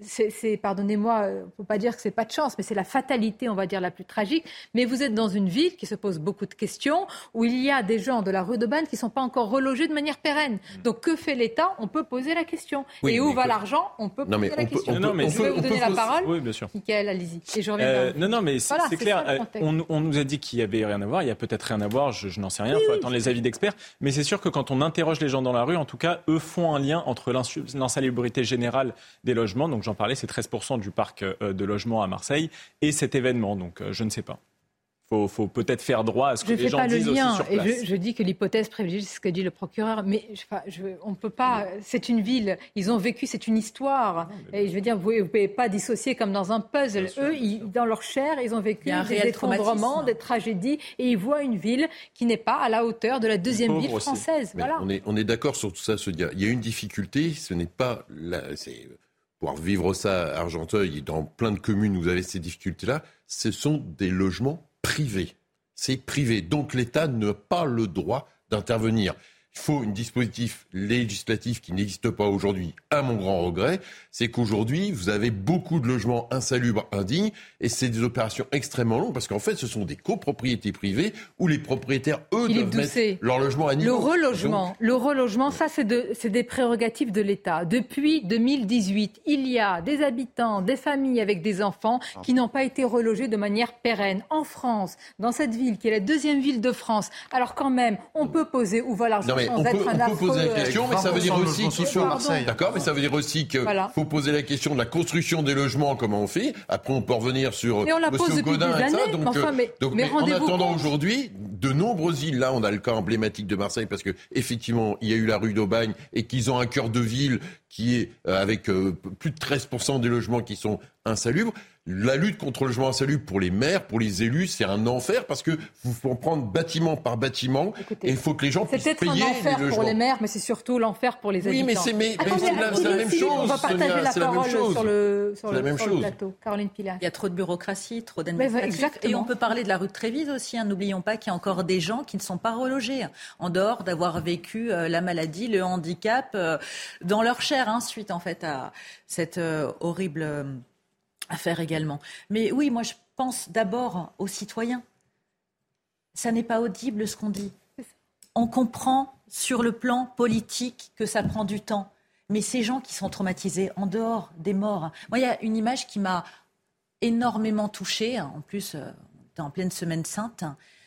Les croyants et les euh, personnes athées se sont retrouvés hein, lors d'une messe mm. hier à Marseille, parce qu'ils avaient besoin de se rassembler, hein, ils avaient besoin d'être ensemble. Quand vous pensez hein, que cette horreur s'est ressentie dans la moitié de Marseille, donc ça n'est pas la première fois que ça arrive. On ne sait pas quelles sont les responsabilités, donc on ne va pas s'avancer. Mais ces personnes restantes, celles qui ne peuvent plus accéder à leur logement, qui ont tout perdu. Que vont-elles faire par la suite? Ça va durer des mois, des années, elles vont être C'est-à-dire qu'aujourd'hui, dans une ville comme celle-là, il n'y a pas, si vous voulez, euh, des solutions de relogement. Il y a évidemment, hein, il y a des choses immédiatement qui ont été faites, mais c'est facilement mobilisable. C'est ça. vous voyez, il faut que l'État, l'administration, il faut que tout se déploie de manière fluide pour que ces gens, on en a parlé hier, qui ont perdu, alors fort heureusement, pas la vie, qui est quand même le bien le plus mm. précieux, quand vous perdez vos souvenirs, vos photos, votre intérieur, votre maison, votre appartement, vous perdez quasiment ce qui structure votre vie. C'est le rôle de la puissance publique, là, de faire en sorte que ces gens soient en plus relogés dans leur quartier, parce que c'est leur histoire, c'est leur lien social. Mais en même temps, la puissance publique, alors la municipalité, l'État, je ne sais pas, devrait prendre la main, parce qu'il y a des batailles d'experts. Alors c'est très long, parce que les experts, les experts, entre les assureurs, se bagarrent. L'État devrait prendre la main. Et l'État fait son travail. Et c'est lui qui voit avec les experts, c'est lui qui voit avec les assureurs. Parce qu'évidemment, entre l'assureur de l'immeuble, entre l'assureur d'un étage, entre l'assureur de l'immeuble à côté, ah bah, ça va mettre pendant des années à se bagarrer. et pendant ce temps-là, vous n'avez plus parce que tout est On a des braves gens qui sont démunis, vous l'avez dit, ils ont tout perdu. Ils ont des problèmes administratifs considérable, donc il devrait y avoir une structure qui, leur, qui les aide. imaginez, on parle des retraites. Parce que c'est un double abandon. Vos fiches vous avez l'effondrement, vous n'avez plus où habiter, et derrière, vous n'arrivez pas à faire avancer euh, toutes ces démarches. Je vous ai parlé de la veillée euh, euh, religieuse, de ce qui s'est passé à Marseille. Je voudrais qu'on voit ça. C'est vrai qu'il y a une véritable communion, d'ailleurs au-delà des, des croyances. Et c'est Célia Barotte qui nous résume cette soirée. Après le drame, l'heure des hommages à Marseille. Et c'est en l'église Saint-Michel, dans le 5e arrondissement, situé non loin de la rue de Tivoli, que cette cérémonie s'est déroulée. Pour de nombreux Marseillais, il était important de se réunir en mémoire des victimes de cet effroyable effondrement. Oui, ça m'a fait beaucoup de peine, les gens. C'est toute une famille presque qui était là-bas. Même si j'habite plus loin dans la rue, je suis moins impacté que forcément ceux qui sont dans le périmètre, mais malgré tout, c'est ça marque. Dans l'église, très ému, tous se souviennent du bruit assourdissant qu'ils ont entendu au moment de l'explosion. On a vu un nuage de poussière en, l'air, puisqu'on était sur un plateau, on voyait vraiment bien quoi, le, au niveau des toits.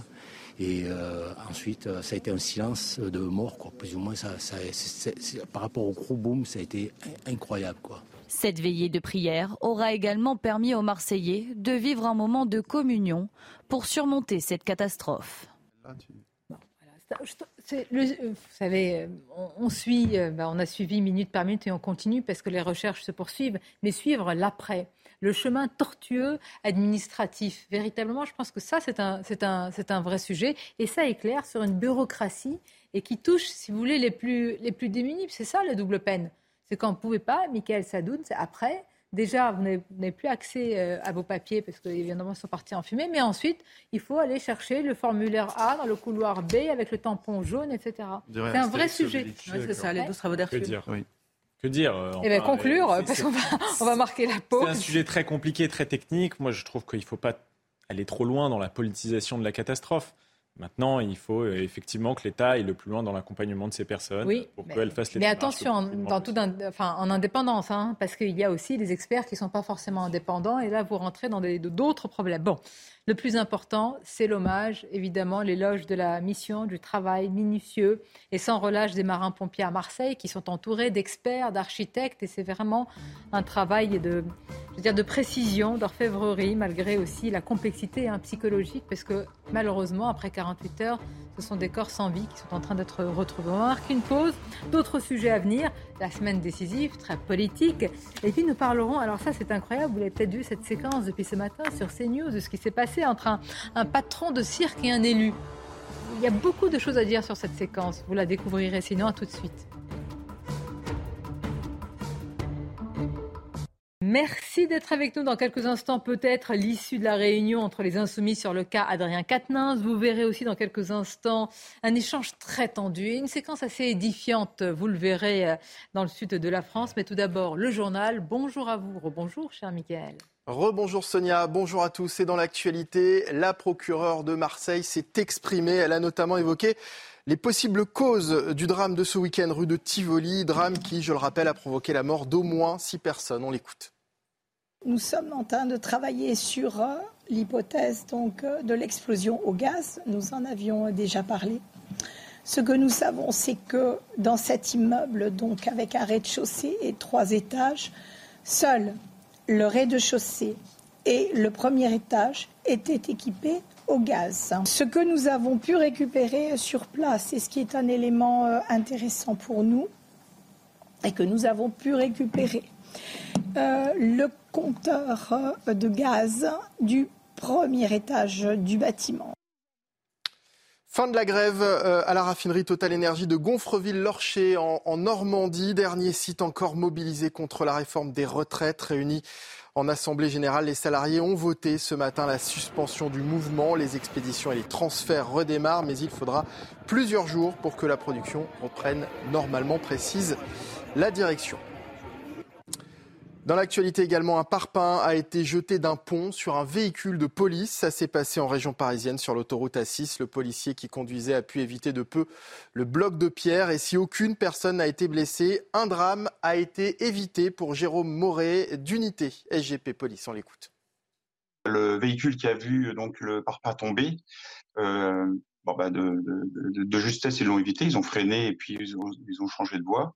Euh, ce qui n'a pas été le cas donc pour le deuxième véhicule. Le sang-froid fait que il a préféré rouler sur le sur le sur le parpaing que de que dévier sa trajectoire et d'aller percuter le véhicule qui était soit à sa droite, soit à sa gauche. Un drame a été évité et je pense que même s'ils n'ont aucun euh, blessé net à déplorer, ils sont quand même choqués.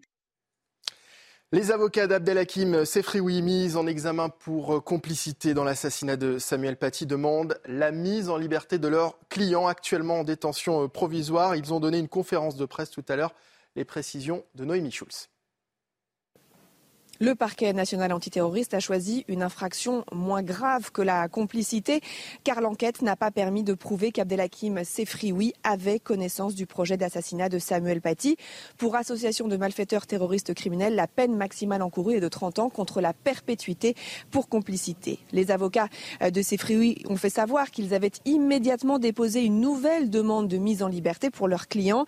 Il est incarcéré depuis deux ans et demi et il clame son innocence. Nous souhaitons aujourd'hui euh, que la détention provisoire prenne fin parce que c'est une détention provisoire. Bon, déjà, il y a la privation de liberté, mais aussi la question de la dignité quand on place des gens de manière aussi prolongée à l'isolement total. La défense du militant insiste sur le fait que les vidéos qu'il a enregistrées n'ont pas été vues par l'assassin de Samuel Paty. Elle espère donc cette défense un placement sous contrôle judiciaire ou une assignation à résidence avec bracelet électronique en attendant un procès qui ne devrait pas se tenir avant la fin 2024. Je sais Schulz, hein, du service police-justice de CNews. Et c'est un objet unique au monde qui s'apprête à être vendu aux enchères aujourd'hui par la maison Sotheby's.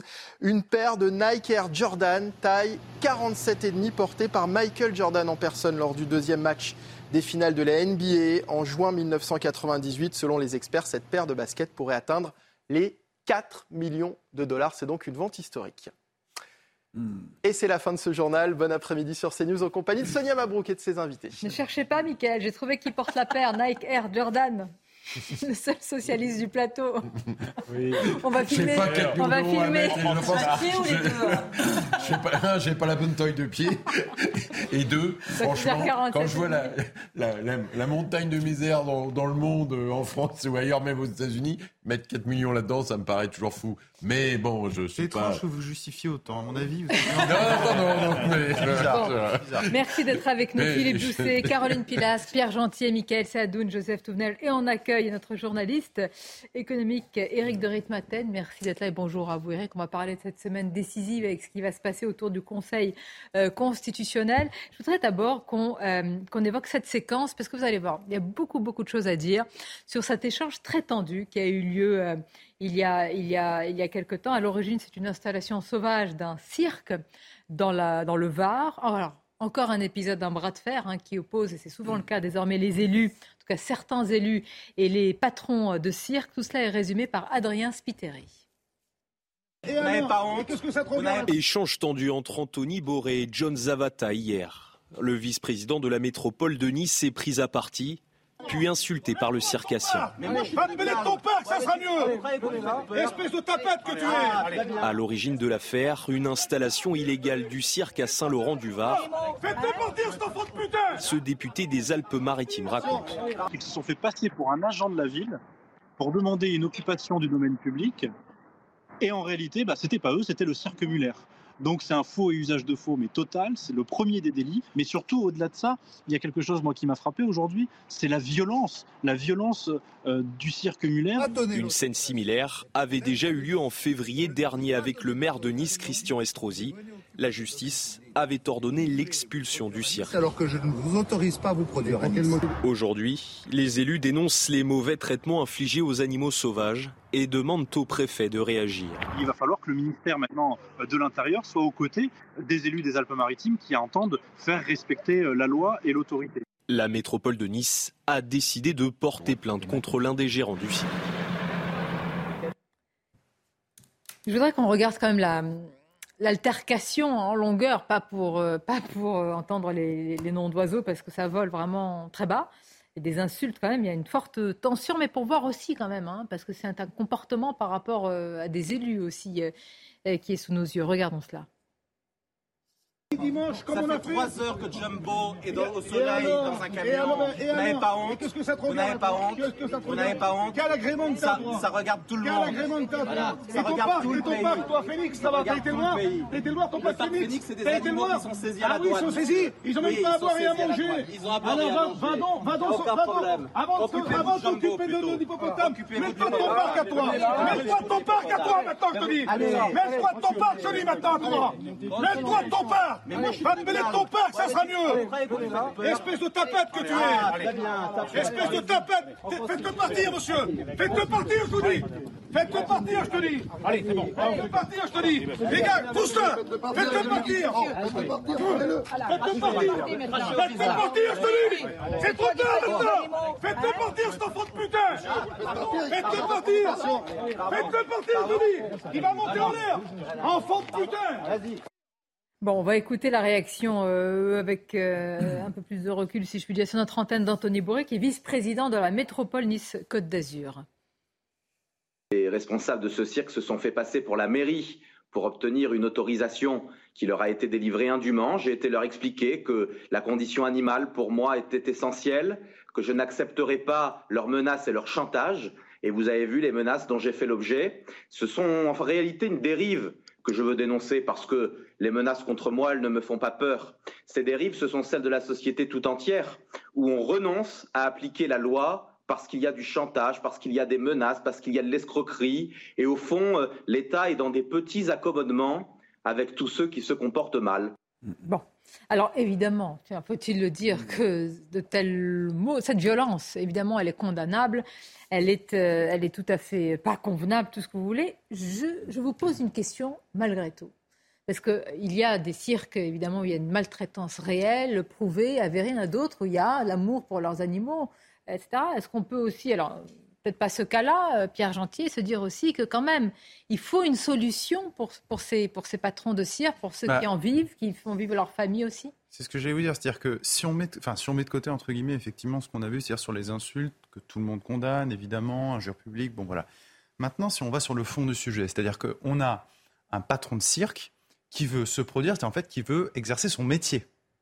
Euh, c'est un, c'est un droit, en fait. Et il a, j'imagine, une société. Et cette société, son métier, enfin, son, son cœur, son cœur de cible, c'est de, de- de- une activité de spectacle. Alors, soit on interdit, c'est hypocrite, là, on l'interdit de se produire. Non, non, non, soit on l'interdit. Oui, mais là, c'est une, une occupation illicite de- voilà, du domaine Oui, mais public. semble-t-il, oui, mais semble-t-il, quand on écoutait les propos, ça qui était intéressant. C'est sur la maltraitance. Exactement. C'est qu'en fait, derrière, il y avait la maltraitance. Voilà. Donc en réalité, l'interdiction, ici, la question, c'est sur quoi est-elle fondée?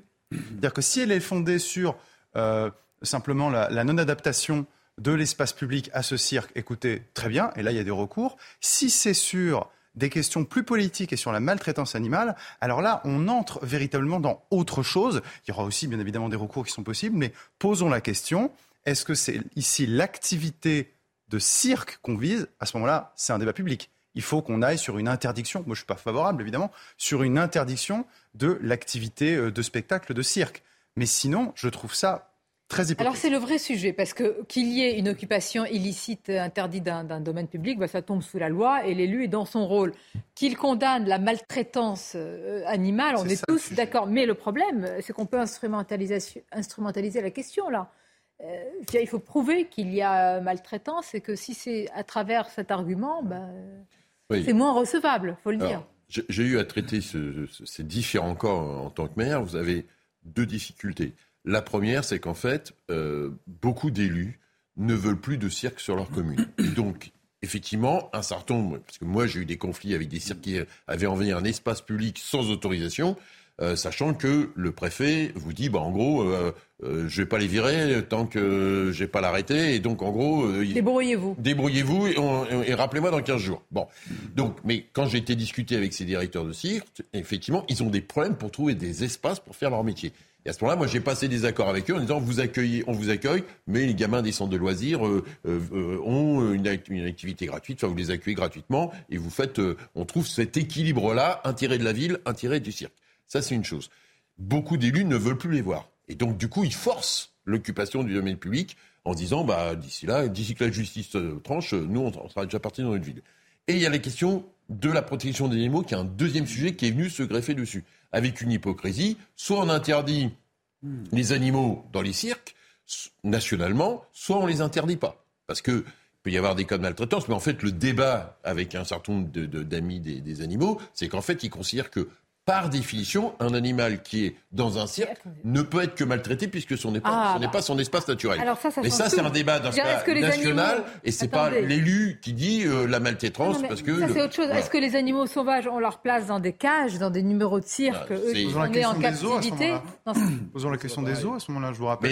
Mais, il y a une tendance aujourd'hui dans la société. Euh, mais alors, des amis qui veulent plus mettre les pieds dans les eaux. C'est à la loi d'intervenir. C'est à la loi. C'est un débat au Parlement. Et d'ailleurs, par exemple, le zoo de euh, Beauval, si vous regardez la sémantique, c'est plus le zoo de Beauval, c'est le Zoo-Parc de Beauval ou le parc zoo de Beauval, ils ont changé leur nom pour dire c'est un parc et plus un zoo parce que aujourd'hui les zoos sont assimilés à des cages et les cirques sont assimilés à des cages. Tout en rappelant que là ce qui a été dit, ce qu'on a vu, c'est évidemment des mots, euh, ce qui c'est ah bah, le, propos avec euh, les élus, c'est totalement inacceptable. Euh. Alors Caroline Pilas, moi ce qui m'intéresse, là le maire, l'élu, il est dans son bon droit sur une occupation illicite interdite, mais je veux dire, est-ce qu'il y a un moment où il ne faut pas comprendre aussi qu'il faut une solution. Vous le dites, hein, il n'y a, plus, a plus de place pour que ces, ces, ces, cirques, qui sont une tradition pour euh, certaines familles, on n'a pas souci de citer euh, toutes les grandes familles euh, connues, mais enfin quand même, Bien on ne peut pas gommer, supprimer, et puis on dit à chacun abandonner ce que vous faites depuis des années, de père en fils, en fille, en ce que vous voulez. Bien sûr qu'il faut résoudre cette question parce que c'est un secteur économique qui fait vivre énormément de personnes et qui plaît souvent aux plus petits ou aux plus grands. Mais moi, j'ai surtout été scandalisée hein, par le manque de self-control. Hein, de ce monsieur représentant du cirque par rapport à l'élu qui est, comme on le sait, à portée de bave. J'aime pas cette expression, mais c'est l'expression consacrée. On ne peut pas dialoguer. Alors peut-être que le prétexte de cet élu était fallacieux euh, concernant les animaux. Peut-être que la question n'était pas réellement celle-là. Mais est-ce que c'est une raison pour ne pas communiquer, pour ne pas dialoguer, pour ne pas essayer de trouver euh, une solution pérenne à l'arrivée, hein, en arriver justement à se frapper? Parce que moi, je suis quand même sidérée. S'il n'y avait pas eu les gendarmes, les forces de l'ordre qui s'étaient je pense que ce monsieur en serait venu aux mains vis-à-vis de cet élu. Et c'est quand même assez effrayant. Et ce n'est pas comme ça qu'on essaye de résoudre aussi un conflit. Et cette personne, par la suite, que va-t-il se, enfin, que va-t-il se passer pour elle? Elle n'aura pas une condamnation? Parce que s'en prendre à un élu, hein, à ce que je sache, c'est interdit par la loi, ça aussi. Ça dépend si l'élu porte plainte ou pas. Caroline a, raison pour la partie euh, insulte, etc. Mais là, ce qui est posé comme problème, c'est notamment le dressage. Est-ce que le dressage animal est quelque chose, est une maltraitance ou pas? Euh, si oui ou sinon, ça commence où, ça s'arrête où? Parce que par exemple, les chevaux qui sont dressés, mm. euh, et c'est un sujet euh, très difficile, mais c'est aussi notre conception de la différence entre l'être humain, l'homme et la femme. Il y a dressage et, numéro de cirque. Dans ce cas-là, c'est un débat infini. Parce que les, les cirques, c'est aussi une culture. Aussi, moi, j'aime beaucoup hein, les, les, cirques traditionnels, ces petits cirques. C'est le débat de la corrida, c'est incroyable. Ça pose la question de la dignité animale. Et de la Je pense que c'est ça ah bah, le sujet. Bah, le sujet, c'est la question de la dignité animale. C'est pour ça qu'il y, a un dégradé entre, euh, effectivement, le, la corrida, euh, le cirque, et on peut aller jusqu'au bout du dégradé, au fond, pourquoi pas les animaux de compagnie. Mais on voit bien que c'est pour ça que la, la, notion ici à avoir en tête, c'est la question de la dignité animale. Oui, un animal a une dignité qui n'est pas la dignité humaine, évidemment, parce que quand on entend dignité, on pense à ça. Mais tout de même, la question qu'on doit se poser, c'est est-ce que ces numéros est-ce que ces attractions respectent la dignité animale. Non mais pardon, qui va trancher sur cela? Parce que là, pardon, en, attendant que le peuple français à travers un débat au Parlement. Bah non, mais à l'origine, vous savez, la loi et le droit, c'est de la politique. Je pense que là aussi, il y a du bon sens quand même. C'est-à-dire que n'importe qui est capable de voir euh, si quelqu'un traite un animal avec grande violence ou s'il le domestique d'une manière un peu plus mais classique. Pour certains, euh, les maintenir en cage et justement les dresser pour euh, des, numéros de cirque est une forme de maltraitance. Donc dans ce cas-là, vous dites, eh ben, arrêtez hein. votre... L'élu, je pense que là, on rentre un petit peu plus dans un débat idéologique, mais si on juge de manière extrêmement pratique. C'est là où je voulais en venir. Bon, ben voilà. non, parce que, si c'est de l'idéologie ou une instrumentalisation d'une question de vraie de société, dans ce cas-là. Euh, je pense qu'il y a un enjeu. aussi. C'est une question humaine et pratico-pratique. Je pense qu'il y a des violences dans ces cirques-là. Je pense qu'il y a aussi des fois où les animaux, même sauvages, parce qu'il faut distinguer aussi entre les animaux qui sont supposés sauvages ou les animaux domestiques qui ont un rapport antique avec l'homme, euh, je pense que même les animaux sauvages peuvent s'attacher à l'homme. On a vu des vidéos sur Internet, euh, tous, hein, de lions qui se sont attachés Parfois, à leur maître Il y a sûrement une relation. Ils des années après, c'est les réciproques, mais les patrons de cirque aiment, je pense. En grande partie, la majorité des animaux. On parle de ça. Donc j'ai toujours un peu de mal parfois à voir souvent des citadins donner des leçons d'affection animale ou de sensibilité animale à des gens qui côtoient les animaux toute la journée. Et pardon d'un mot, en fait, je viens d'y penser, mais c'est si on parle de sensibilité animale et de dignité animale, euh, c'est un peu l'arbre qui cache la forêt, parce que là, il faudrait quand même aller aussi parler des vrais sujets, et notamment dans les abattoirs, euh, les abattoirs en France, les conditions dans lesquelles certains porcs, euh, certaines poules euh, sont élevées, qui sont des conditions purement indignes. posons, posons aussi ces débats. Moi, je ne suis pas du tout contre. Au contraire, je, pense qu'il faut faire attention à avoir des, pas avoir des réactions un peu trop excessives. C'est un vrai sujet, notre rapport aux animaux, notre rapport à la, à la faune et à la flore, oui d'accord, mais à la faune aussi. Je, je, tous les gens qui ont un animal de compagnie, que ce soit un chat, que ce soit un chien, savent très bien tout ce qu'on peut tisser comme lien naturel, comme lien affectif, et la puissance de cet affect. Donc finalement, je, pense que poser la question de la dignité animale, en, des termes apaisés, hein, évidemment pas de la manière dont ça a été posé là, ça me paraît après tout, pourquoi pas, une mais bonne vous êtes élu et vous pensez d'emblée, comme semble-t-il, euh, cet élu que c'est de la maltraitance animale. Vous essayez de faire partir la personne. Vous voyez comment ça se passe quand même avec. Là, il y, a une violence. Je pense qu'il a utilisé l'argumentaire. En fait, le sujet, c'est qu'il ne voulait pas accueillir le cirque, que le cirque le savait, qu'ils donc ils ont truandé en faisant en ayant une fausse autorisation et que l'élu ayant vu qu'en en fait il s'était fait avoir, bloque et utilise l'histoire de la maltraitance animale parce que les camions sont bloqués depuis 4 heures. Le vrai sujet, il est au point de départ. Beaucoup d'élus, pour une raison que hmm. peut-être d'occupation d'espace public ou de, de, retour, euh, de retour de leur population, ne veulent plus accueillir de cirque. Or pourtant, il y a toujours un succès public des cirques. En tous les cas, on voulait vous montrer cette séquence euh, édifiante à plusieurs points de vue. D'abord, il y a la violence par rapport à l'élu. Il y a aussi euh, la compréhension vis-à-vis quand même d'une situation de ces, de ces gestionnaires, de ces patrons de cirque, dont c'est la vie aussi.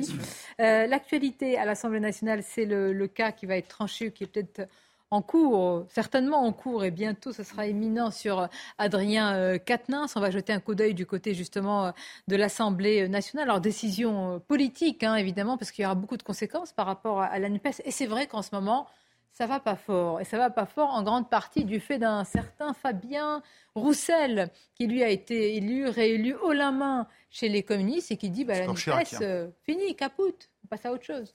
Chez les communistes, il est rare que ce soit pas élu haut la main, quand même. Oh ben non, là, vous n'allez pas me dire que c'est. Non, mais c'est une vieille tradition. Très bien. Pour le coup, il faut être honnête.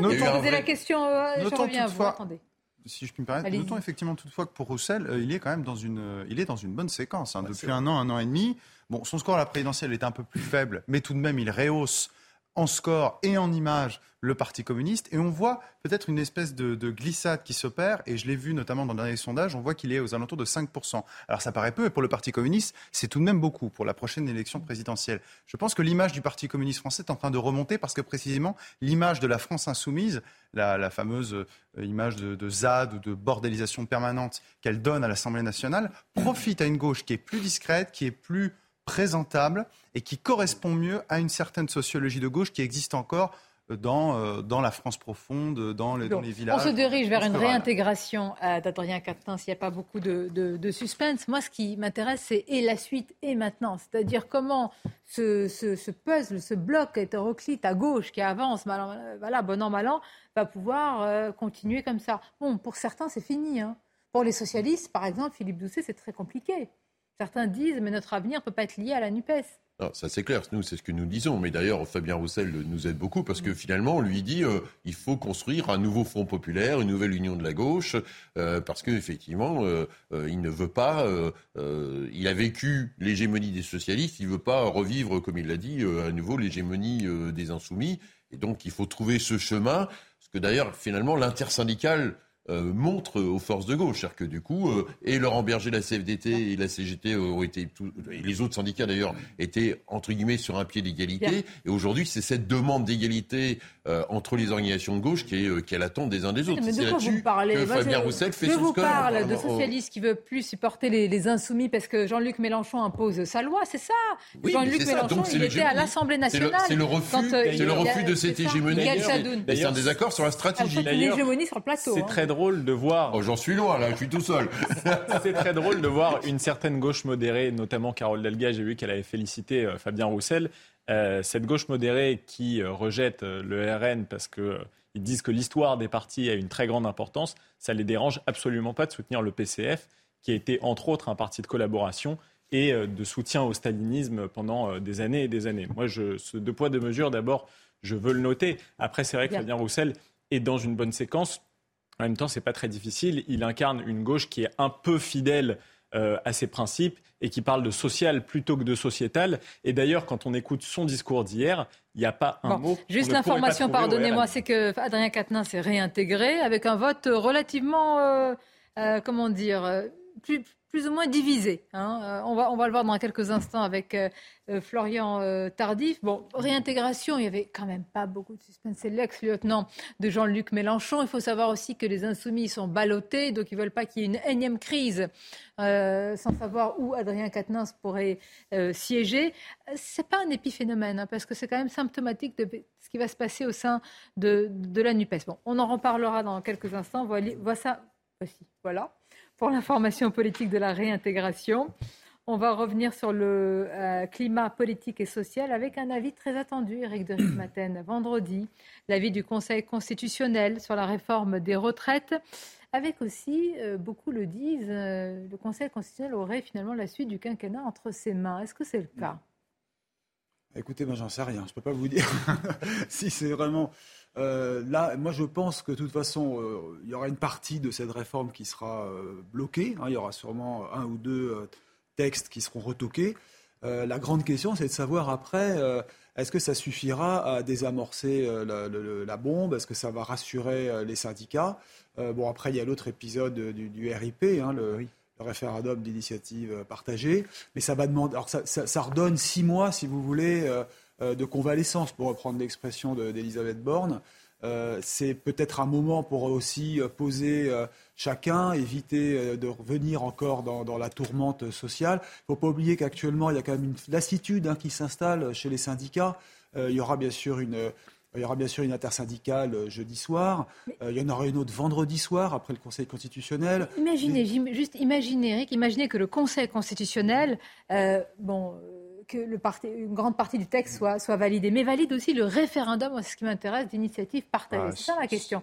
Imaginez les prochaines semaines, les prochains jours, les prochains mois, ça sera une sorte de poison de goutte à goutte sur, l'exécutif. Pardon, autant, alors autant s'agissant, parce qu'il y a deux textes, effectivement, il faut le rappeler, qui sont soumis à l'examen du Conseil constitutionnel. Le premier, vous l'avez rappelé, c'est la réforme en elle-même.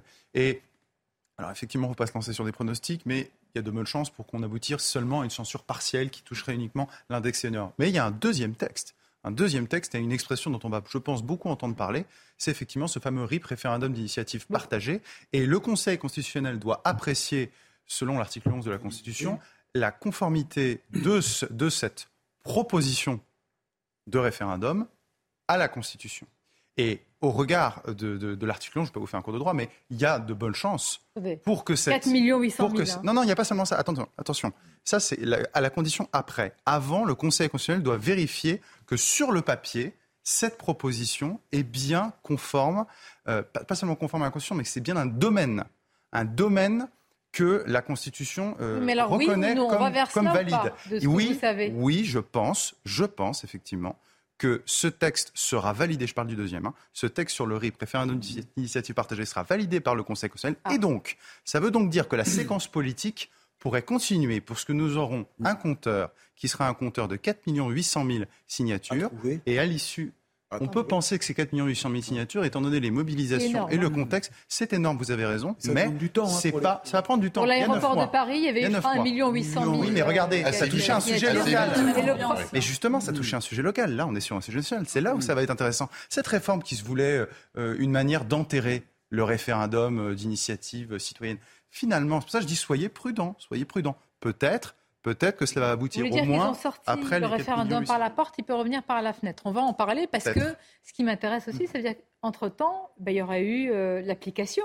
C'est-à-dire qu'il y aurait eu certaines mesures dont vont aussi bénéficier, puisqu'il y a quand même des gens qui vont bénéficier de certaines mesures, et après vous allez leur dire non, non, finalement, vous ah devez rendre. Non, mais elle sera promulguée, mais qu'est-ce qu'on fait de la crise sociale en fait? Comment on désamorce D'accord, mais c'est vraiment, s'il y a un référendum d'initiative partagée, c'est un gros souci, hein, je pense. Le, le, goutte à goutte que vous évoquez, la bonne image, c'est que si, comme on pense, il y a 80% de la réforme qui passe, derrière le goutte à goutte politique, parce que derrière les 4 millions 8, peux vous dire que tout le monde va se mettre devant les bureaux de poste, devant les gares pour faire signer et qu'il y aura beaucoup de monde et que la mécanique anti-Macron va continuer. Hein. Donc, et, y a, Philippe, on peut ajouter hein. les médias qui vont, enfin les médias, je veux dire, on ne referme pas la séquence politique. Comme une sorte de, compte, de, de compteur en réalité. Qui, on ne va pas sortir de cette réforme des retraites finalement. Il y a un signal qui a déjà été envoyé, c'est la CFDT qui a annoncé que le temps des grandes manifestations serait révolue après les hmm. décisions du Conseil constitutionnel. Il faut rendre hommage à la CFDT, c'est-à-dire de reconnaître la légitimité de nos institutions du Conseil constitutionnel. Oui, c'est normal, la, CFDT normal, aussi, la CGC aussi. Pas la CGT.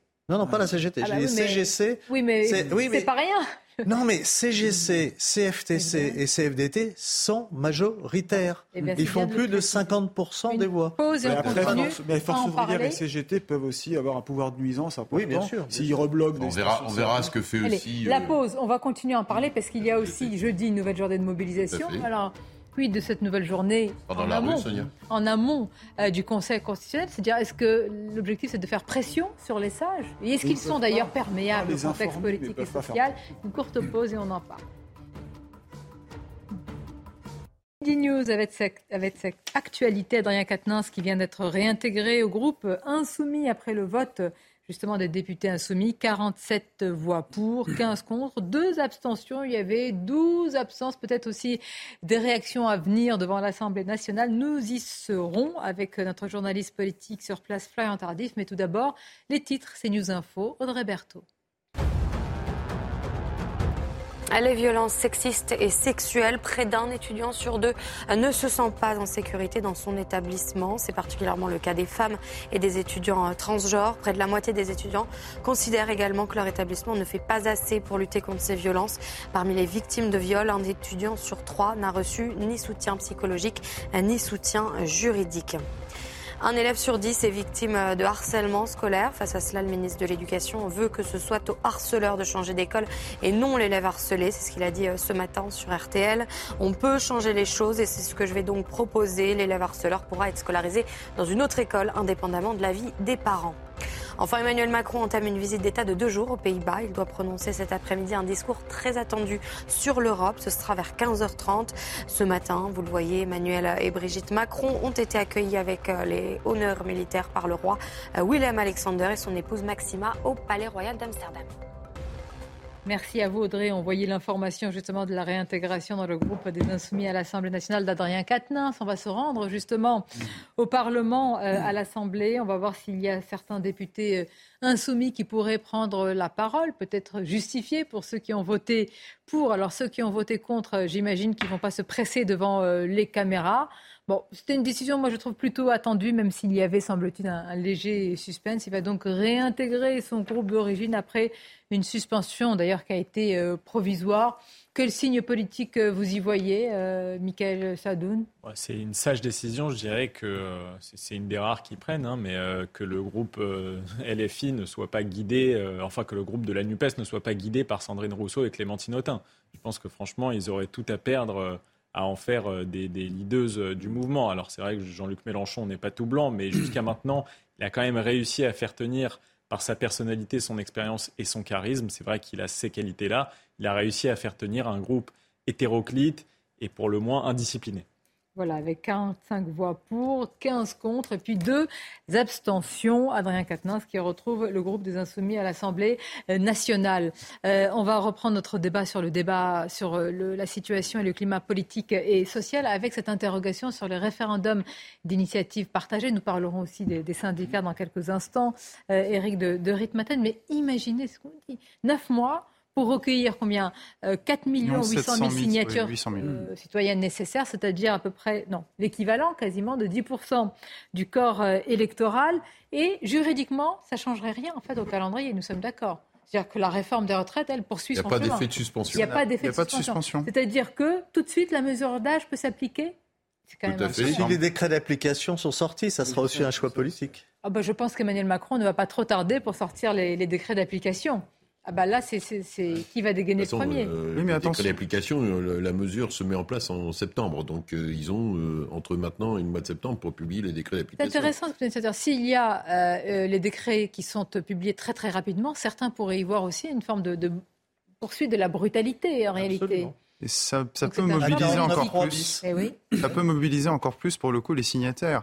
D'autant que la violence avec laquelle, enfin en tout cas l'usage du 49.3 qui a été perçu par beaucoup de Français, et sans doute à juste titre, comme euh, effectivement un passage en force à une certaine violence démocratique, euh, c'est un terme assez étrange, mais voilà, euh, eh bien ce sera une manière justement de faire comprendre à Emmanuel Macron qu'on peut passer par-dessus lui. Et je pense qu'à mon avis, l'usage du 49.3 jouera pour beaucoup, si le Conseil constitutionnel valide la possibilité du RIP, jouera pour beaucoup dans la mobilisation des signatures. J'ajoute, j'ajoute que si le calendrier se poursuit de telle manière, euh, c'est-à-dire on a neuf mois pour les signatures et après il y a un débat au Parlement, ceci pourra tomber en plein milieu des Jeux Olympiques. Imaginez une France, une France avec des mouvements sociaux. Mais vous pensez qu'il y aura pendant neuf mois des mouvements sociaux? Bah, pour, pour, justement pour pousser le Parlement à rapidement aller au référendum. Caroline Pilas, on peut aussi voir les choses. Allez-y, pardonnez Pardon, non, mais le mécontentement et la colère est toujours présente.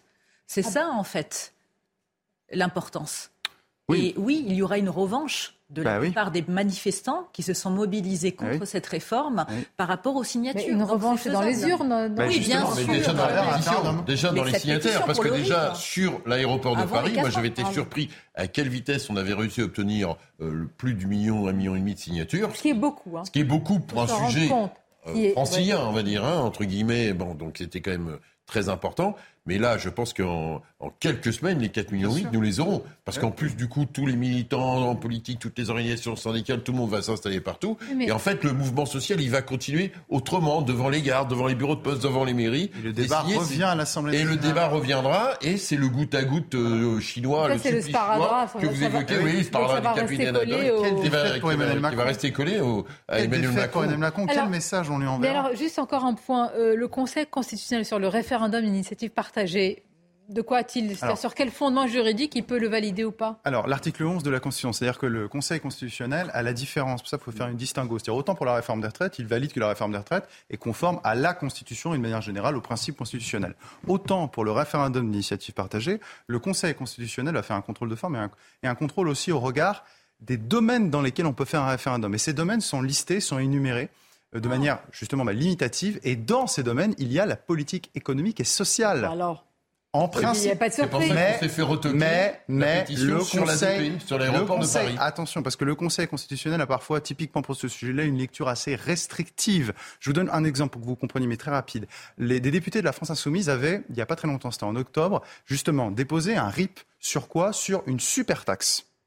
Une super taxe sur les profits. Et en disant, voilà, on va faire un RIP là-dessus, ça concerne la politique économique. Le Conseil constitutionnel a dit non, ça ne concerne pas la politique économique, ça concerne la politique fiscale. C'est ah vous dire l'appréciation extrêmement restrictive. J'entends ce que vous dites, mais c'est-à-dire que pendant neuf mois, tout peut être congelé, et aussi pour notre hmm. pays, Eric de Ritmaten, je vais dire en attendant de voir ce qui, ce qui va se passer. Est-ce qu'on a les moyens aussi d'attendre euh, Pourquoi congeler Ça dépend des syndicats. Vous avez déjà quand même la CFDT, euh, CFTC, CFE, CGC, qui font partie des syndicats réformateurs et qui sont prêts à peut-être reprendre langue, j'aime pas l'expression, mais c'est l'expression, avec d'abord Elisabeth Borne et puis avec Emmanuel Macron peut-être. N'oubliez pas que Emmanuel Macron accepte maintenant de recevoir les syndicats. Donc cette frange syndicale un moment ou un autre, reviendra discuter. Il y a cette loi sur l'emploi qui va, qui va arriver aussi. Elle doit passer au Parlement peut-être au mois de juin. Elle sera discutée.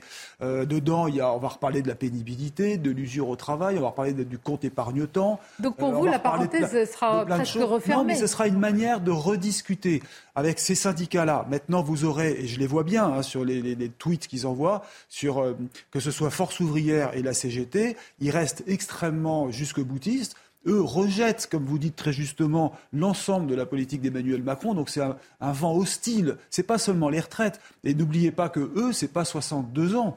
Euh, c'est 60 ans le retour, hein. c'est donc euh, revenir au point de départ.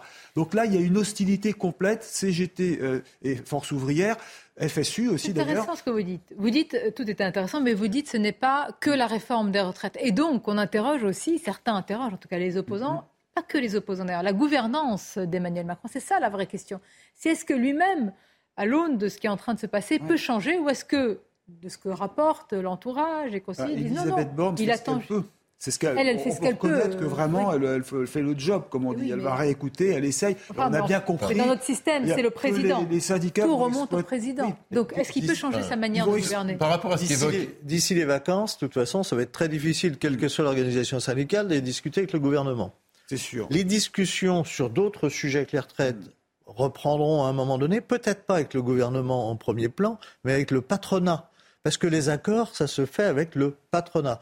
Ça ne se fera pas avant le mois de juillet, puisque le MEDEF a les élections pour le président du MEDEF au mois de juillet. Donc les choses là sont gelées. Moi, ce que je veux savoir, c'est est-ce que le président est capable euh, de changer fondamentalement sa manière de gouverner aujourd'hui pour les quatre ans qui restent Parce qu'il n'y a pas le choix d'élargir sa majorité avec hein. Elisabeth Borne. Je ne vois pas quelle solution. Ce sera intéressant de l'écouter. à partir du 17, on laisse entendre qu'il pourrait parler la semaine mmh. prochaine. Ce sera intéressant de voir si son discours, sa manière de s'exprimer a évolué par rapport au, à vous, les 13 heures.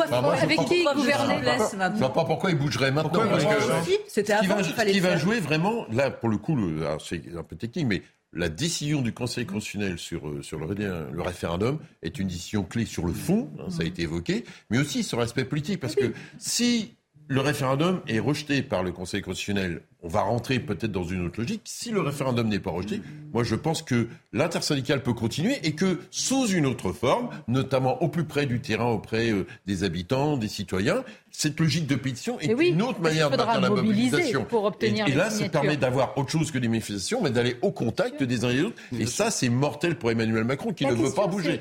La preuve, il fait plus de l'international aujourd'hui. Y a-t-il une crise, euh, comment dire, démocratique, comme le dit Laurent Berger, une crise politique, une crise institutionnelle? On a posé la question à Bruno Le Maire ce matin sur Europe 1. Écoutons sa réponse. Mais qui a proposé un grand débat? C'est le président de la République. Qui a proposé qu'il y ait un Conseil national de la refondation? C'est le président de la République. qui a ouvert, des grands machins qui a ouvert la concertation? Sur les retraites depuis maintenant plusieurs mois. Je vais vous citer un soutien. J'adore les reproches qu'on nous fait. On nous dit vous n'avez pas assez concerté, vous n'avez pas assez dialogué. Mais ça fait depuis le lendemain des élections présidentielles que sur cette réforme des retraites, nous avons ouvert le dialogue avec les syndicats, avec nos compatriotes. Nous avons donné plus de temps que ce qui était prévu. Nous avons ramené l'âge légal, 65 ans, proposition du président de la République. Tout va bien. On se demande pourquoi le pays. Je dis pas que tout va bien. Partie du pays Je dis pas que tout va bien. Je mesure parfaitement les inquiétudes et les angoisses de nos compatriotes sur la rémunération du travail, sur les difficultés au travail, sur la manière dont on redonne du sens à sa carrière professionnelle. Mais pour autant, qu'on ne nous fasse pas des reproches infondés sur le manque de concertation, de dialogue, alors que cela fait un an que nous dialoguons et que nous cherchons la voie de la concertation. C'est vous qui n'avez rien hmm. compris. Vous ne voyez pas le dialogue. C'est fantastique. C'est vous qui n'avez rien. Vous n'avez pas vu les réunions, vous n'avez pas vu tout ça. Non, mais c'est un exercice. C'est vraiment un exercice de langue de bois. Non, mais bah, non, mais au-delà. Non, mais il nous parle du grand débat. Il nous dit, il nous dit, on est ouvert au dialogue, et il sort l'exemple du grand débat. C'est un contre, c'est un contre-exemple parfait. Parce que ce grand débat qui sortait des gilets jaunes a abouti sur rien. Effectivement, c'est un enterrement de première classe. Enterrement de première classe. Si, si, je Emmanuel Macron a débattu avec lui-même, mais c'est déjà pas mal. Il y a des chercheurs qui regardent les archives du grand débat. Vous voyez mais c'est une vraie question. Écoutez, il reste 4 ans. 4 ans, Emmanuel Macron, et même on peut enlever euh, une année ou deux, parce que, évidemment, tous ceux qui ont l'ambition euh, hein, qui, qui, qui, est déjà présente vont monter euh, au Pourquoi vous l'évoquez En attendant, comment la confiance est rompue hein. Ben, C'est ça qui est terrible. fasse des, des, gestes, c'est ce qu'on dit, c'est-à-dire euh, est-ce qu'il va annoncer une semaine de quatre jours? Ça serait une sorte de révolution euh, sociale à la française. Est-ce que ce serait une, un grand rassemblement pour augmenter les salaires? Parce qu'il ne faut pas oublier que c'est quand même ça aujourd'hui qui coince. Les retraites, certes, c'est un dossier important, mais je pense que la question des salaires, c'est celle qui préoccupe énormément les Français, avec l'inflation. Reconnaissez qu'on prend le débat à l'envers dans ben ce Oui, mais qu'est-ce que vous voulez? faut que, ben, Si vous revenez à la base, la réforme il fallait la faire, et moi je continue de la défendre, pas sous cette forme, parce qu'on va pas revenir dans le débat, mais c'est important de la faire. Tout le monde reconnaît que sur le plan financier, il faut la faire, parce que sinon on fera jamais rien, euh, même s'il y a d'autres formules, bien sûr. Mais après, il y a le problème des, salaires, le problème du pouvoir d'achat, le problème de l'inflation, le problème du coût de l'énergie en Europe. Ça, ce sont des, dossiers qui sont fondamentaux, et puis personne s'y attaque, en fin de compte, aujourd'hui. Non, mais, vous pensez que, ça va gommer les fractures qu'il y a eu les Jamais de la, vie. la réforme de Le 49.3 était le point d'orgue s'il n'y avait pas eu le 49-3, que cette loi avait été votée, hein, qu'il perde ou qu'il gagne, ça serait beaucoup mieux passé au sein de la société oui, mais ça française. A bloqué la, ça a bloqué la réforme. Très bien, mais depuis le départ, on ne va pas revenir et refaire l'histoire. Je vous rejoins, Eric, tout a été mal ficelé. Ils nous ont menti sur les 1200 euros. Je veux dire, en termes de communication, moi, je ah n'arrive pas à comprendre je cette pense qu'eux-mêmes le reconnaissent, mais pas en. Ce qui est inquiétant, je vais vous dire, c'est que effectivement, les quatre ans qui viennent, ça sera impossible de faire la bonne réforme. C'est, en fait, ça veut dire qu'en gros, sur le caricaturé, c'est bloqué pour. Non, mais il y a quand même des urgences. Tout à l'heure, on a parlé de l'école, il y a l'hôpital, il, le régalé en règle générale. il y a tout ça. Ils, peuvent travailler sur l'énergie. Ça, c'est pas les partenaires sociaux. C'est la responsabilité. Et d'ailleurs, si on a une crise de l'énergie, c'est aussi la responsabilité des politiques, de ce gouvernement et des précédents. C'est ça. Vous avez raison. Pareil, là, on commence à dire qu'on va augmenter la puissance des centrales nucléaires pour produire plus. Parce que rappelez-vous du rapport qui est sorti la semaine dernière sur la situation du nucléaire en France avec euh, pratiquement euh, l'inaction de l'État pendant 20 ans. On a oublié de faire les maintenances, on a oublié de prévoir des grands programmes nucléaires. Oui, ça c'est très important, mais je ne sais pas si ça infuse beaucoup dans l'opinion. C'est-à-dire qu'après. Le seul sujet qui infuse sur lequel il peut bouger, c'est effectivement salaire, inflation, la question centrale du pouvoir d'achat. Ça, ça suppose d'avoir une discussion très sérieuse avec le patronat. J'en doute sérieusement, vu l'orientation d'Emmanuel Macron. C'est ce que disait Bruno Le Maire. Il, dit, mais regardez, comparons-nous avec les autres pays européens. Regardez, c'est pas si important que dans d'autres pays européens. Il envoie un courrier aux industriels, aux supermarchés pour leur dire maintenant, je vois les cours qui baissent euh, des matières premières, donc vous allez devoir les répercuter là, vite, vite. C'est ça. Non mais, tout ça, Sonia, c'est vrai, il peut dire tout ça. La réalité aujourd'hui, c'est quand tout le monde regarde, quand il fait ses courses, l'évolution de son panier, gère tous les, les, on a vu des, enfin maintenant, il y a des, euh, des trucs anti-vol sur de la viande. Voilà. Avant, c'était sur les bouteilles d'alcool à 30 ou 50 euros. Maintenant, c'est sur des steaks. c'est quand même, et pas simplement en France d'ailleurs si les gens sont à mettre des antivols sur des steaks, c'est que c'est symptomatique des difficultés. Oui, mais Donc le, le gouvernement, de Bruno Le Maire, le même lui, si on trouve ça que c'est euh, du bois euh, complètement insupportable, vous imaginez la maman qui fait ses courses. Le gouvernement estime, à mon avis, et je pense qu'il a raison en partie, qu'il agit déjà sur ce genre de sujet. On a aussi entendu l'avis d'Emmanuel Macron dans son interview de, 13 heures, euh, sa fameuse phrase qui est très mal passée sur les smicards, euh, où il dit qu'ils n'ont jamais eu autant de pouvoir d'achat qu'aujourd'hui. Donc, à mon avis, ce ne sont plus ses priorités, d'autant plus qu'il est dans une séquence où, à mon avis, il a envie de donner des gages à l'Europe et au marché financier par rapport à la dette que nous avons sur les réformes structurelles et sur la capacité à faire des économies budgétaires. Donc là, je pense que mm. Emmanuel Macron personnellement. Mhm. Euh, il est dans une séquence internationale, il va se jeter à corps perdu mhm. dans une politique européenne. Mhm. Je pense que son discours tout à l'heure avec Marc Rutte va montrer sa volonté Mais c'est ce qu'il a déjà dit ce matin, enfin c'est euh, ce matin retranscrit dans les échos, euh, une autonomie stratégique européenne, l'Europe qui ne doit pas sortir de l'histoire. Il va reprendre son bâton de pèlerin européen. D'ailleurs, c'est l'une des casquettes qu'il préfère, Emmanuel Macron, hein, sur laquelle il est plus à l'aise.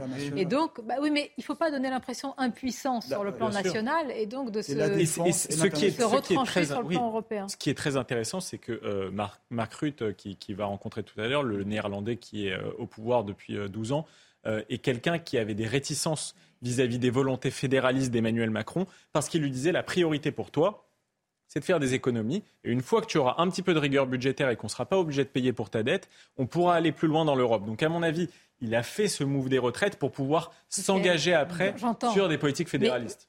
nos téléspectateurs ne peuvent pas entendre ça. Des ah économies, le chèque qu'on a donné. Mais ah, légitimement, moi je ne dis pas ça. L'Ukraine, on peut, on peut citer tout l'argent, tous les milliards qui sortent. Les gens se disent, c'est pas possible que nous, vous nous demandiez euh, ça on fait plus d'efforts, il n'y a pas une bonne redistribution. C'est inaudible. Et vous avez beaucoup de Français, pardonnez-moi, qui demandent aussi la baisse de la TVA de manière transpartisane. C'est aussi une réclamation de beaucoup de Français quand ils vont faire leur oui, mais est-ce que ça jouera beaucoup sur les prix bah, En tout cas, pour les classes moyennes. en tous les cas, ça va être un vrai enjeu. C'est-à-dire que là, on va, tous, on va voir les, les cours des matières premières baisser et que si dans nos supermarchés, on voit que les prix euh, ne prennent pas la bonne direction, là, Eric de ça va être un vrai sujet. Bah, parce que vous avez la, grande distribution qui ne répercute pas toutes les baisses de prix. Hein. En plus de cela, les prix ont été négociés il y a six mois. Donc il y a six mois de décalage. Donc pour les six mois qui viennent, on va encore avoir des prix élevés. Et puis moi, je ne pense vraiment pas que les prix vont se mettre à baisser dans les grands magasins. Mais on, a, déjà parlé du pic. Euh, on a fini par le passer, le pic de l'inflation. Le pétrole baisse et les prix. Une question à poser de quoi on parle? Parce qu'attendez, on nous dit on va atteindre le pic en août. Mm, mm. Tous les gens, je pense vous comme moi, on comprend que après un pic, il y a une chute. Est-ce qu'on parle du pic de l'inflation ou est-ce qu'on parle du pic des prix? C'est pas la même chose. C'est-à-dire que est-ce qu'après août, est-ce qu'après août, les prix vont baisser ou est-ce que l'inflation va arrêter d'augmenter Et si vous me permettez d'apporter une précision, parce que c'est là où Emmanuel Macron est un peu tombé dans le piège, il parle d'une inflation maîtrisée à 5 ou 6 euh, et donc il a dit oui, le SMIC a augmenté de 10% par rapport à une inflation de 5 ou 6. Et là, c'est faux, puisque l'alimentaire a augmenté de 17, 20, 25%. Et la vraie inflation, c'est celle que l'on vit au quotidien dans les magasins. Ce n'est pas le chiffre de l'INSEE qui ne veut plus rien dire, sachant que l'alimentaire pèse relativement peu dans le poids du panier de, l'inflation. Vous voyez, c'est typique de la technocratie où on vous dit Ah ben l'INSEE me dit j'ai 6% d'augmentation et j'augmente les salaires de 10, donc vous voyez, vous êtes gagnant. Eh ben, faut goûter, c'est bah, supermarché, c'est pas ce que les gens ils voient. Les gens voient pas ça, ils voient ce qu'ils voient. Et le prix de l'essence non plus, ils ne le voient pas parce que les... tout ce qui est énergie, c'est encore remonté. Électricité, le gaz. électricité, gaz, évidemment. Mais les prix vont pas diminuer. Hein. Je voulais répondre euh, à Pierre. Merci de nous rassurer. Ne vont, pas diminuer. Vous l'affirmez comme ça. Ce que je veux dire, c'est que le, phénomène qui va suivre là le pic d'inflation, ce n'est pas la déflation, c'est la désinflation. La désinflation, c'est la diminution de l'augmentation des prix. Voilà. Ce n'est pas la diminution des prix, c'est la diminution de l'augmentation. Si le cours des matières premières diminue, pourquoi ça ne serait Je comprends qu'il y a ce délai de de six mois. Mais enfin, à un moment, il n'y aura plus aucune raison pour ne pas répercuter en rayon la baisse des prix. Sonia, les marges qui sont prises ne sont jamais rendues. Ah oui, ça aussi. Le café euh, qui a pris 20 centimes ou la baguette qui a pris 20 centimes. La, baguette qui a pris 20 centimes, elle ne va pas rebaisser de 20 centimes demain. Elle arrêtera peut-être de compter en septembre. à la porte du gouvernement en, disant messieurs, mesdames, c'est pas possible. mais alors après, le gouvernement vous dit, Bruno Le Maire, qu'on a rencontré plusieurs fois, vous dit nous, on a fait un deal, un accord avec la grande distribution pour avoir un certain nombre de prix planchers et puis après libre à la grande distribution de vous dire, ben voilà, j'ai 100 produits à 5 euh, euros, ou des choses comme ça. Vous voyez, avec des prix qui sont bloqués. Mais bon, ce n'est pas l'ensemble de l'alimentation. Donc vous voulez dire qu'après, enfin après, en fait, depuis, euh, depuis le début de la réforme des retraites, le décor, c'est aussi l'inflation. Que oui, moi, je pense qui va aussi continuer. Continuer. On le ressent tous. Parce que euh, travailler deux ans de plus, euh, d'abord, il y a beaucoup de gens qui. Euh, ah, tout le monde n'est pas d'accord avec vous sur ça, mais allez-y. On peut très bien pas. Puis en même temps, vous savez, les gens ont découvert, avec cette réforme des retraites, qu'ils vont devoir travailler 43 ans. Que ce soit Emmanuel Macron ou que ce soit Marisol Touraine, c'était 43 ans de toute façon. Ah Et si vous avez commencé à 25 ans, vous voyez où ça vous mène. Et il y a beaucoup de, personnes qui font des études qui vont bosser jusqu'à pas d'âge. mais je reviens bah à la question que je vous ai posée d'emblée. C'est vrai que c'est un problème, la question des retraites. Mais le 64 ans, euh, partir à 62, c'est perdre des pensions. C'est ça. Si le gouvernement avait dit, si vous travaillez moins, vous aurez des pensions plus basses. Là, je pense qu'on aurait compris plus facilement. Ah bah il y a un effort à faire pour maintenir déjà. Si vous les aviez conseillés, on n'en serait pas là. Bah, J'en sais rien, mais en tout cas, nous, on les a souvent dans l'émission de Clédy euh, qui suit après. Beaucoup de gens nous appellent et se rendent compte que finalement, ils n'auront pas leurs 43 ans parce qu'ils se sont arrêtés, ils ont fait une année sabbatique, ils ont élevé des enfants. Ils sur les 1200 euros, il y a eu tellement de... C'est pas possible, il y, a eu, trop de errements pour que cette réforme soit comprise. Ça, d'accord, Et sur l'inflation, euh, c'est en effet le sujet majeur, mais j'ai envie de dire, il fallait y penser au moment du Covid. C'est-à-dire qu'au bout d'un an, quand on a suspendu toute l'activité économique pendant euh, un an, un an et demi, avec des périodes variables de couvre-feu, de confinement. et qu'on a été Ils n'ont pas une boule de cristal. Mais, mais je leur reproche, au moment où ils ont fait ça. Gouverner, c'est prévoir. Au moment où ils ont fait ça, il y avait des gens qui disaient attention, il va y avoir des coûts économiques et sociaux. Et les coûts économiques et sociaux, ça a aussi un impact sur la santé. le quoi qu'il en coûte, le quoi qu'il en coûte, rappelez-vous, on en parlait beaucoup de ce quoi qu'il en coûte. Maintenant, la, la question qu'on, enfin, ce qu'on ne disait pas à l'époque, c'est qui va payer. Et eh ben, je vais vous dire, on commence à le voir. Nous. Ben voilà. Bah Les premiers mois, c'était oui, mais ça, le gouvernement n'a pas été clair Merci d'avoir été nos invités. Merci à vous, c'est un plaisir d'échanger sur différents sujets. On arrive à la fin de cette émission. Je vous dis à très bientôt. On va voir tout ce qui va se passer cette semaine. Beaucoup d'actualités politiques. Et tout d'abord, la suite de vos émissions, évidemment, sur CNews. À demain. Bel après-midi.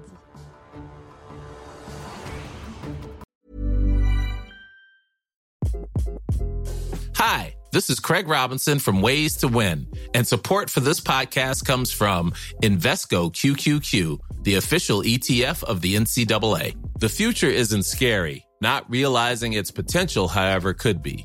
Just like on the recruiting trail, I've seen potential come in many forms as a coach. Learn more at Invesco.com slash QQQ. Let's rethink possibility. Invesco Distributors, Inc.